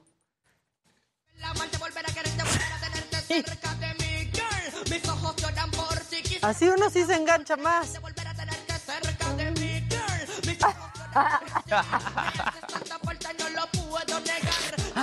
Está buenísimo. Pero no se quedó ahí eso. Bajó Sergio Gutiérrez y ve lo que le hicieron. ¡Ay, no! ¿Qué pasó, mi Sergio? Os problemas, as enfermedades, os dolores, a depressão, a angústia, a ansiedade. Ah, Pessoas No, no, no es una mala. a vida han tenido muitos fracassos. ¡Wow! Está genial. Fracasos. Por la cierto, vida. esto solo lo están viendo aquí en Me lo dijo Adela porque se armó. Exacto. En mi celular. Ah, Está increíble. Paren de increíble. sufrir. Besos a Sergio de sufrir. Besos a Sergio Estuvo Gutiérrez. padre, la verdad. Amigo aquí padre. de la saga. Lo Sí, queremos mucho, la verdad. A mí también me Y me gustó verlo predicando. Y es el único de Morena que quiere venir. Sí, es cierto. Neta. Sí, la verdad es que sí. ¿Pone Monreal? Pare de sufrir. Ah, bueno, Pare de sufrir. Monreal. Ah, bueno, pero Monreal ya tiene más fotos con panistas que los panistas, ¿eh? O sea, también. Bueno, La verdad, muy está bien. haciendo su chamba. Conciliando, conciliando. Buscando nuevas oportunidades. Esa es su, su chamba, para eso está ahí. Está cabildeando. Exacto. El cabildo. El cabildeo. Oye, hace un- una hora, para ser exactos, se da, hace oficial, Maquita, la venta de la playera de Maradona. La playera de Maradona que era, pero que no era, pero que sí era. ¿Por qué decimos La del todo esto? no era. Eh, la del 10, con la que marcó los dos goles ante Inglaterra en el Mundial del 86, que luego salió su hija Dalma a decir que no era la playera de su papá porque su papá se lo había dicho, pero que este jugador de Inglaterra siempre comentó y hasta tenía un libro, yo tengo la playera de, de Maradona. Bueno, se vende en más de 9 millones de dólares. Ay, no manches. ¿Y por qué? Porque la casa de subastas, Sotheby's, que es quien dijo, nosotros Sotheby's. hemos hecho toda la investigación y sí es. Pero Bueno, si Sotheby's lo dice, Pues sí. la verdad, ¿no? Pero también si lo dice la hija. Pero también es que si, la, si la hija de Maradona lo dice, ya está, está muy Sotheby's. fuerte. Para la mano de Dios. Bueno, también Sotheby's quiere ganar. Ahora es playera de Maradona. Eso sí, Eso es- de que sí es playera de Maradona, final. sí. A lo mejor no es con la que metió los Es que dos eso fue lo, acuérdate que eso fue lo que dijo la hija. La hija dice, esta playera es la del primer tiempo. Mi papá tiene la del segundo tiempo, porque dice mi papá que cómo le iba a dar la, la playera. Pues igual y sí, igual y no. Ah. Porque la historia también, ah, que la habíamos platicado, Ade, es que esa playera, esa tal cual, la fueron a comprar por ahí por Tepito, en pocas palabras, porque la que tenían en, en México, la que tenía la selección para jugar, la selección argentina, no la podían usar.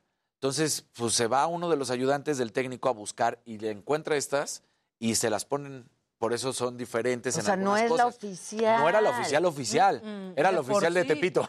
¿Por qué no la podían usar? Porque era muy Por calurosa. peso, ¿no? Ajá. Y era muy Ah. pesada. Y entonces en ese momento Bilardo, que era el técnico, dice: Vayan y compren. Vayan y busquen unas más delgadas, porque estas son muy pesadas, la altura, el sudor y todo. Entonces vayan y busquen otras. Entonces va y buscan otras. Pero significaría que habrían tenido que comprar 50 playeras. Que esto fue prácticamente horas antes y que tendrí- tenido que Ah, está los números. dificilísimo, ¿no? De volada. Entonces, hay muchos. O sea, la del número 10 no me cabe duda que encontraran muchas ahí en Claro, Tepis, claro, pero claro. O sea, las de otras... Entonces les, les tenían que poner los números, por eso el número color plateado, o sea, bueno, gris en ese momento. O sea, pues ahí está. Entonces dice, no es, no es la que mi papá usó. Pero Oye, ¿y se mantiene como anónimo el comprador? ¿No se sabe quién la compró? ahorita te digo, sí, porque esto acaba de salir en el momento, pero no se, eh, Toda no esa se sabe. gente que compra eso. Los mocos de Sí. Messi. Ay, sí, ¿Por qué ya, les tengo ¿no? ideas dónde desperdiciar el dinero? El pañuelo, sí. O la influencer esa que empezó a vender flatulencias y le iba muy Sí, bien. no. ¿Te Sí. acuerdas? Que hasta se enfermó, ¿te acuerdas? No se confirma la. ¿De la tanta del- flatulencia o Creo que comía mucho este, Y hay otra coliflor o algo así, ¿no? Sí. Ya tenía una Colecitas de. Bruselas. De Bruselas, Según exacto. las Pandoras, según las Pandoras. Nada más Steve Hodge, que era el, el futbolista inglés, Colecitas pero de no. no Las colecitas de Bruselas. Bueno, no también se hizo, de dónde. Soy muy fan de se la hizo frase famoso colecita otro chavo que empezó a vender en OnlyFans esta semana apenas. Calcetines usados, añejaditos ¿Por todo. Calzones, también con distinto tiempo de añejamiento. Y ya todo se le Y playeras. Pues a- de eso está viviendo, de su sudor. Así De es. De su la frente. bisagra, de las patas. Ay, ya. Ahora sí, ¿qué nos está pasando? ¿Quién gasta el dinero? Y vamos a tener una nueva opción en el superchat. Por eso vayan a Sagas Store. ¿no? Exacto. No, no, no. Yo nunca. Ay, ya, ¿no? Pues así había un capítulo en Orange is the New Black. ¿se No hay que levantar capital, Adela. Sí, desde la Sí, la verdad, sí, hay que levantar Y capital. si necesitan los calzones, los Bueno, calzones. o sea, Sí, sí. Exacto. no, no a nosotros en calzones, nuestros calzones. Nuestros chones. Eso hacían en Orange is the New Black desde la cárcel. Mandaba, o sea, usaban los calzones las reclusas unos días, después a una Ziploc y los vendían y los- se los mandaban a los que los compraban. Es cierto, no me acordaba. Empresarias como Pepe y Toño. Sí, sí, sí. Empresarios como Pepe Aquello y del Toño. emprendedurismo. Ah, bueno, pues mejor nosotros nos buscamos otras formas, ¿no? Como el superchat. Aquí se baila por, por se, se- no, se baila por, por lana. Ahora, sí se venderían bien los calzones de Casarín. Las truzas. La truza. No, truza no. Truza. No, no, us- es de boxer. Es Es de- manga larga el Sí, Casarín sí, se sí. me No, hace. ¿no? imagínense. No, ahí está. Una trucita. Bien inquieto en la No, mesa. no, sí es brief, sí es brief. Mira, hasta, hasta aquí está. ¿No se acuerdan de las truzas saga? Sí, cómo no. Claro. Claro. Claro. Saga con Z.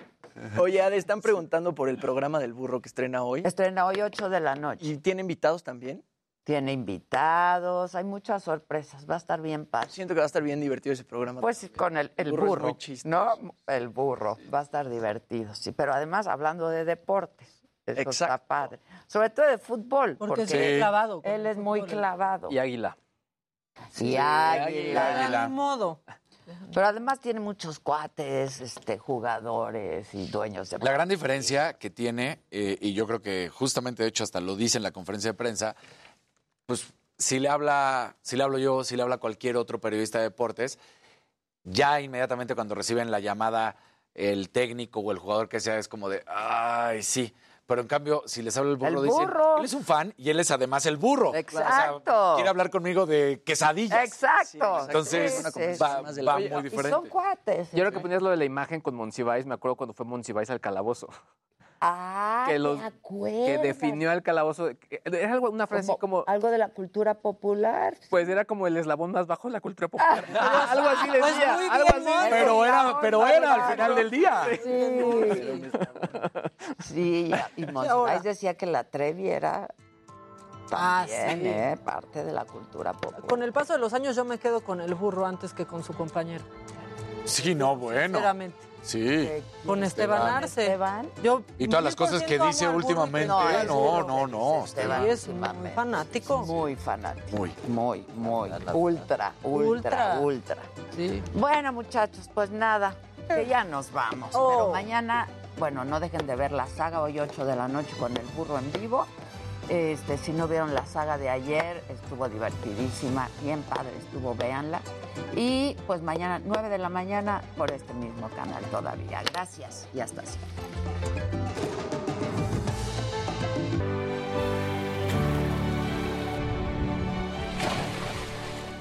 Nunca imaginé extrañar tanto un lugar.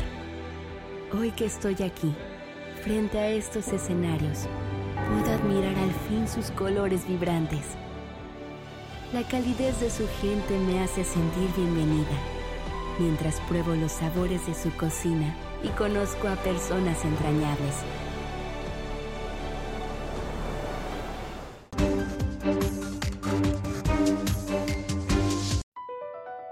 Across America, BP supports more than 275,000 jobs to keep energy flowing.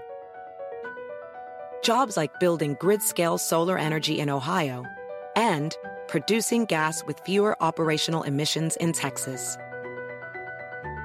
It's and, not or.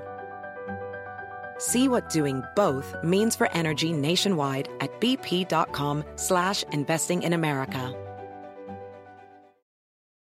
Can you remember a time when you thought someone you disagreed with might actually be right? In the new podcast, You Might Be Right, former Tennessee governors Bill Haslam and Phil Bredesen pose that question to guests like Paul Ryan, Al Gore, and Judy Woodruff. Come for the stories, stay for the substance and expert insights into some of the most challenging issues facing the country, including affordable housing, crime, and education. Listen to You Might Be Right a new podcast from the Baker School at the University of Tennessee, available wherever you get your podcasts.